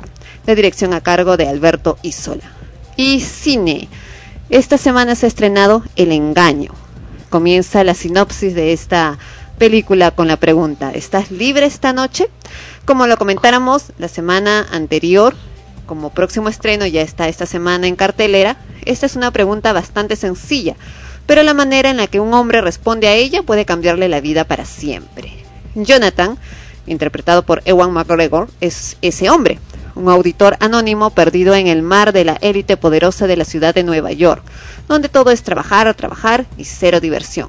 Para él más bien es como trabajar, trabajar y cero vivir. Sin embargo, un encuentro fortuito con Wyatt, interpretado por Hux Jackman, un abogado corporativo de gran carisma, le presenta a Jonathan una ciudad de Nueva York que solo existe para los privilegiados, un rincón de juegos decadentes para directivos de clase alta de Manhattan. Otra película que se ha estrenado esta semana es, Milk, un hombre, una revolución, una esperanza. Es la biografía de Harvey Milk, el primer político abiertamente homosexual elegido para un cargo público en los Estados Unidos. En 1977 fue asesinado un año después tras una dura lucha por hacer que los derechos de los gays sean respetados. Y otra también, bueno, tenemos dos películas más estrenadas esta semana. Una es Planet Terror, el matrimonio de los doctores William y Dakota Block. Descubren que las calles se han inundado de habitantes del pueblo afectados de espantosas erupciones gangrenosas y una mirada sospechosamente vacua en sus ojos. Bueno, es un tipo de, película sobre eh, epidemias que convierten a los seres humanos en zombies. En un hospital está Cherry, una gogo cuya pierna le fue arrancada durante un ataque en la carretera. Wright, su anterior pareja, está a su lado e intenta ayudarla. Puede que Cherry esté en el suelo, pero no ha llegado aún la hora de su último baile, es lo que dicen acá. Pues se pone en pie precisamente para luchar, mientras que los afectados se convierten en general en un ejército de agresores enloquecidos. Y la última película estrenada esta semana es Loca por las compras. Rebecca Bloomwood es una dulce y encantadora joven de la ciudad de Nueva York que tiene un pequeño problema que pronto se convertirá en un gran problema. Está irremediablemente enganchada a las compras, lo que le está llevando a meterse en un mar de deudas. El sueño de Rebeca es trabajar para una de las principales revistas de moda. Finalmente consigue un trabajo como columnista de asesoramiento financiero de una nueva revista publicada por la misma empresa.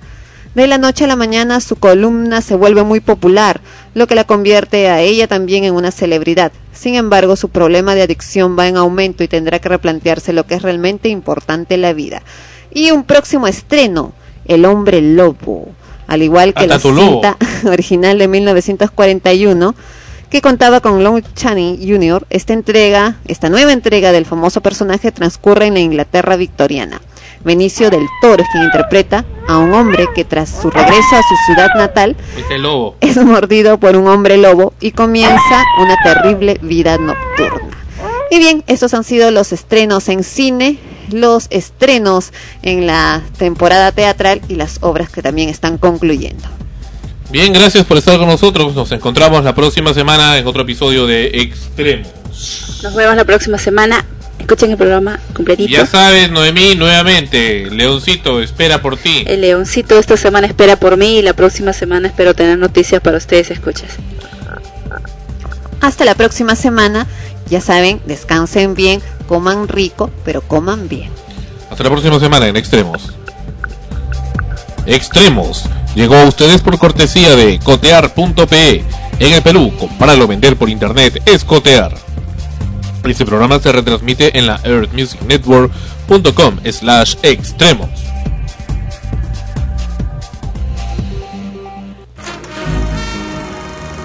Presentación súper especial.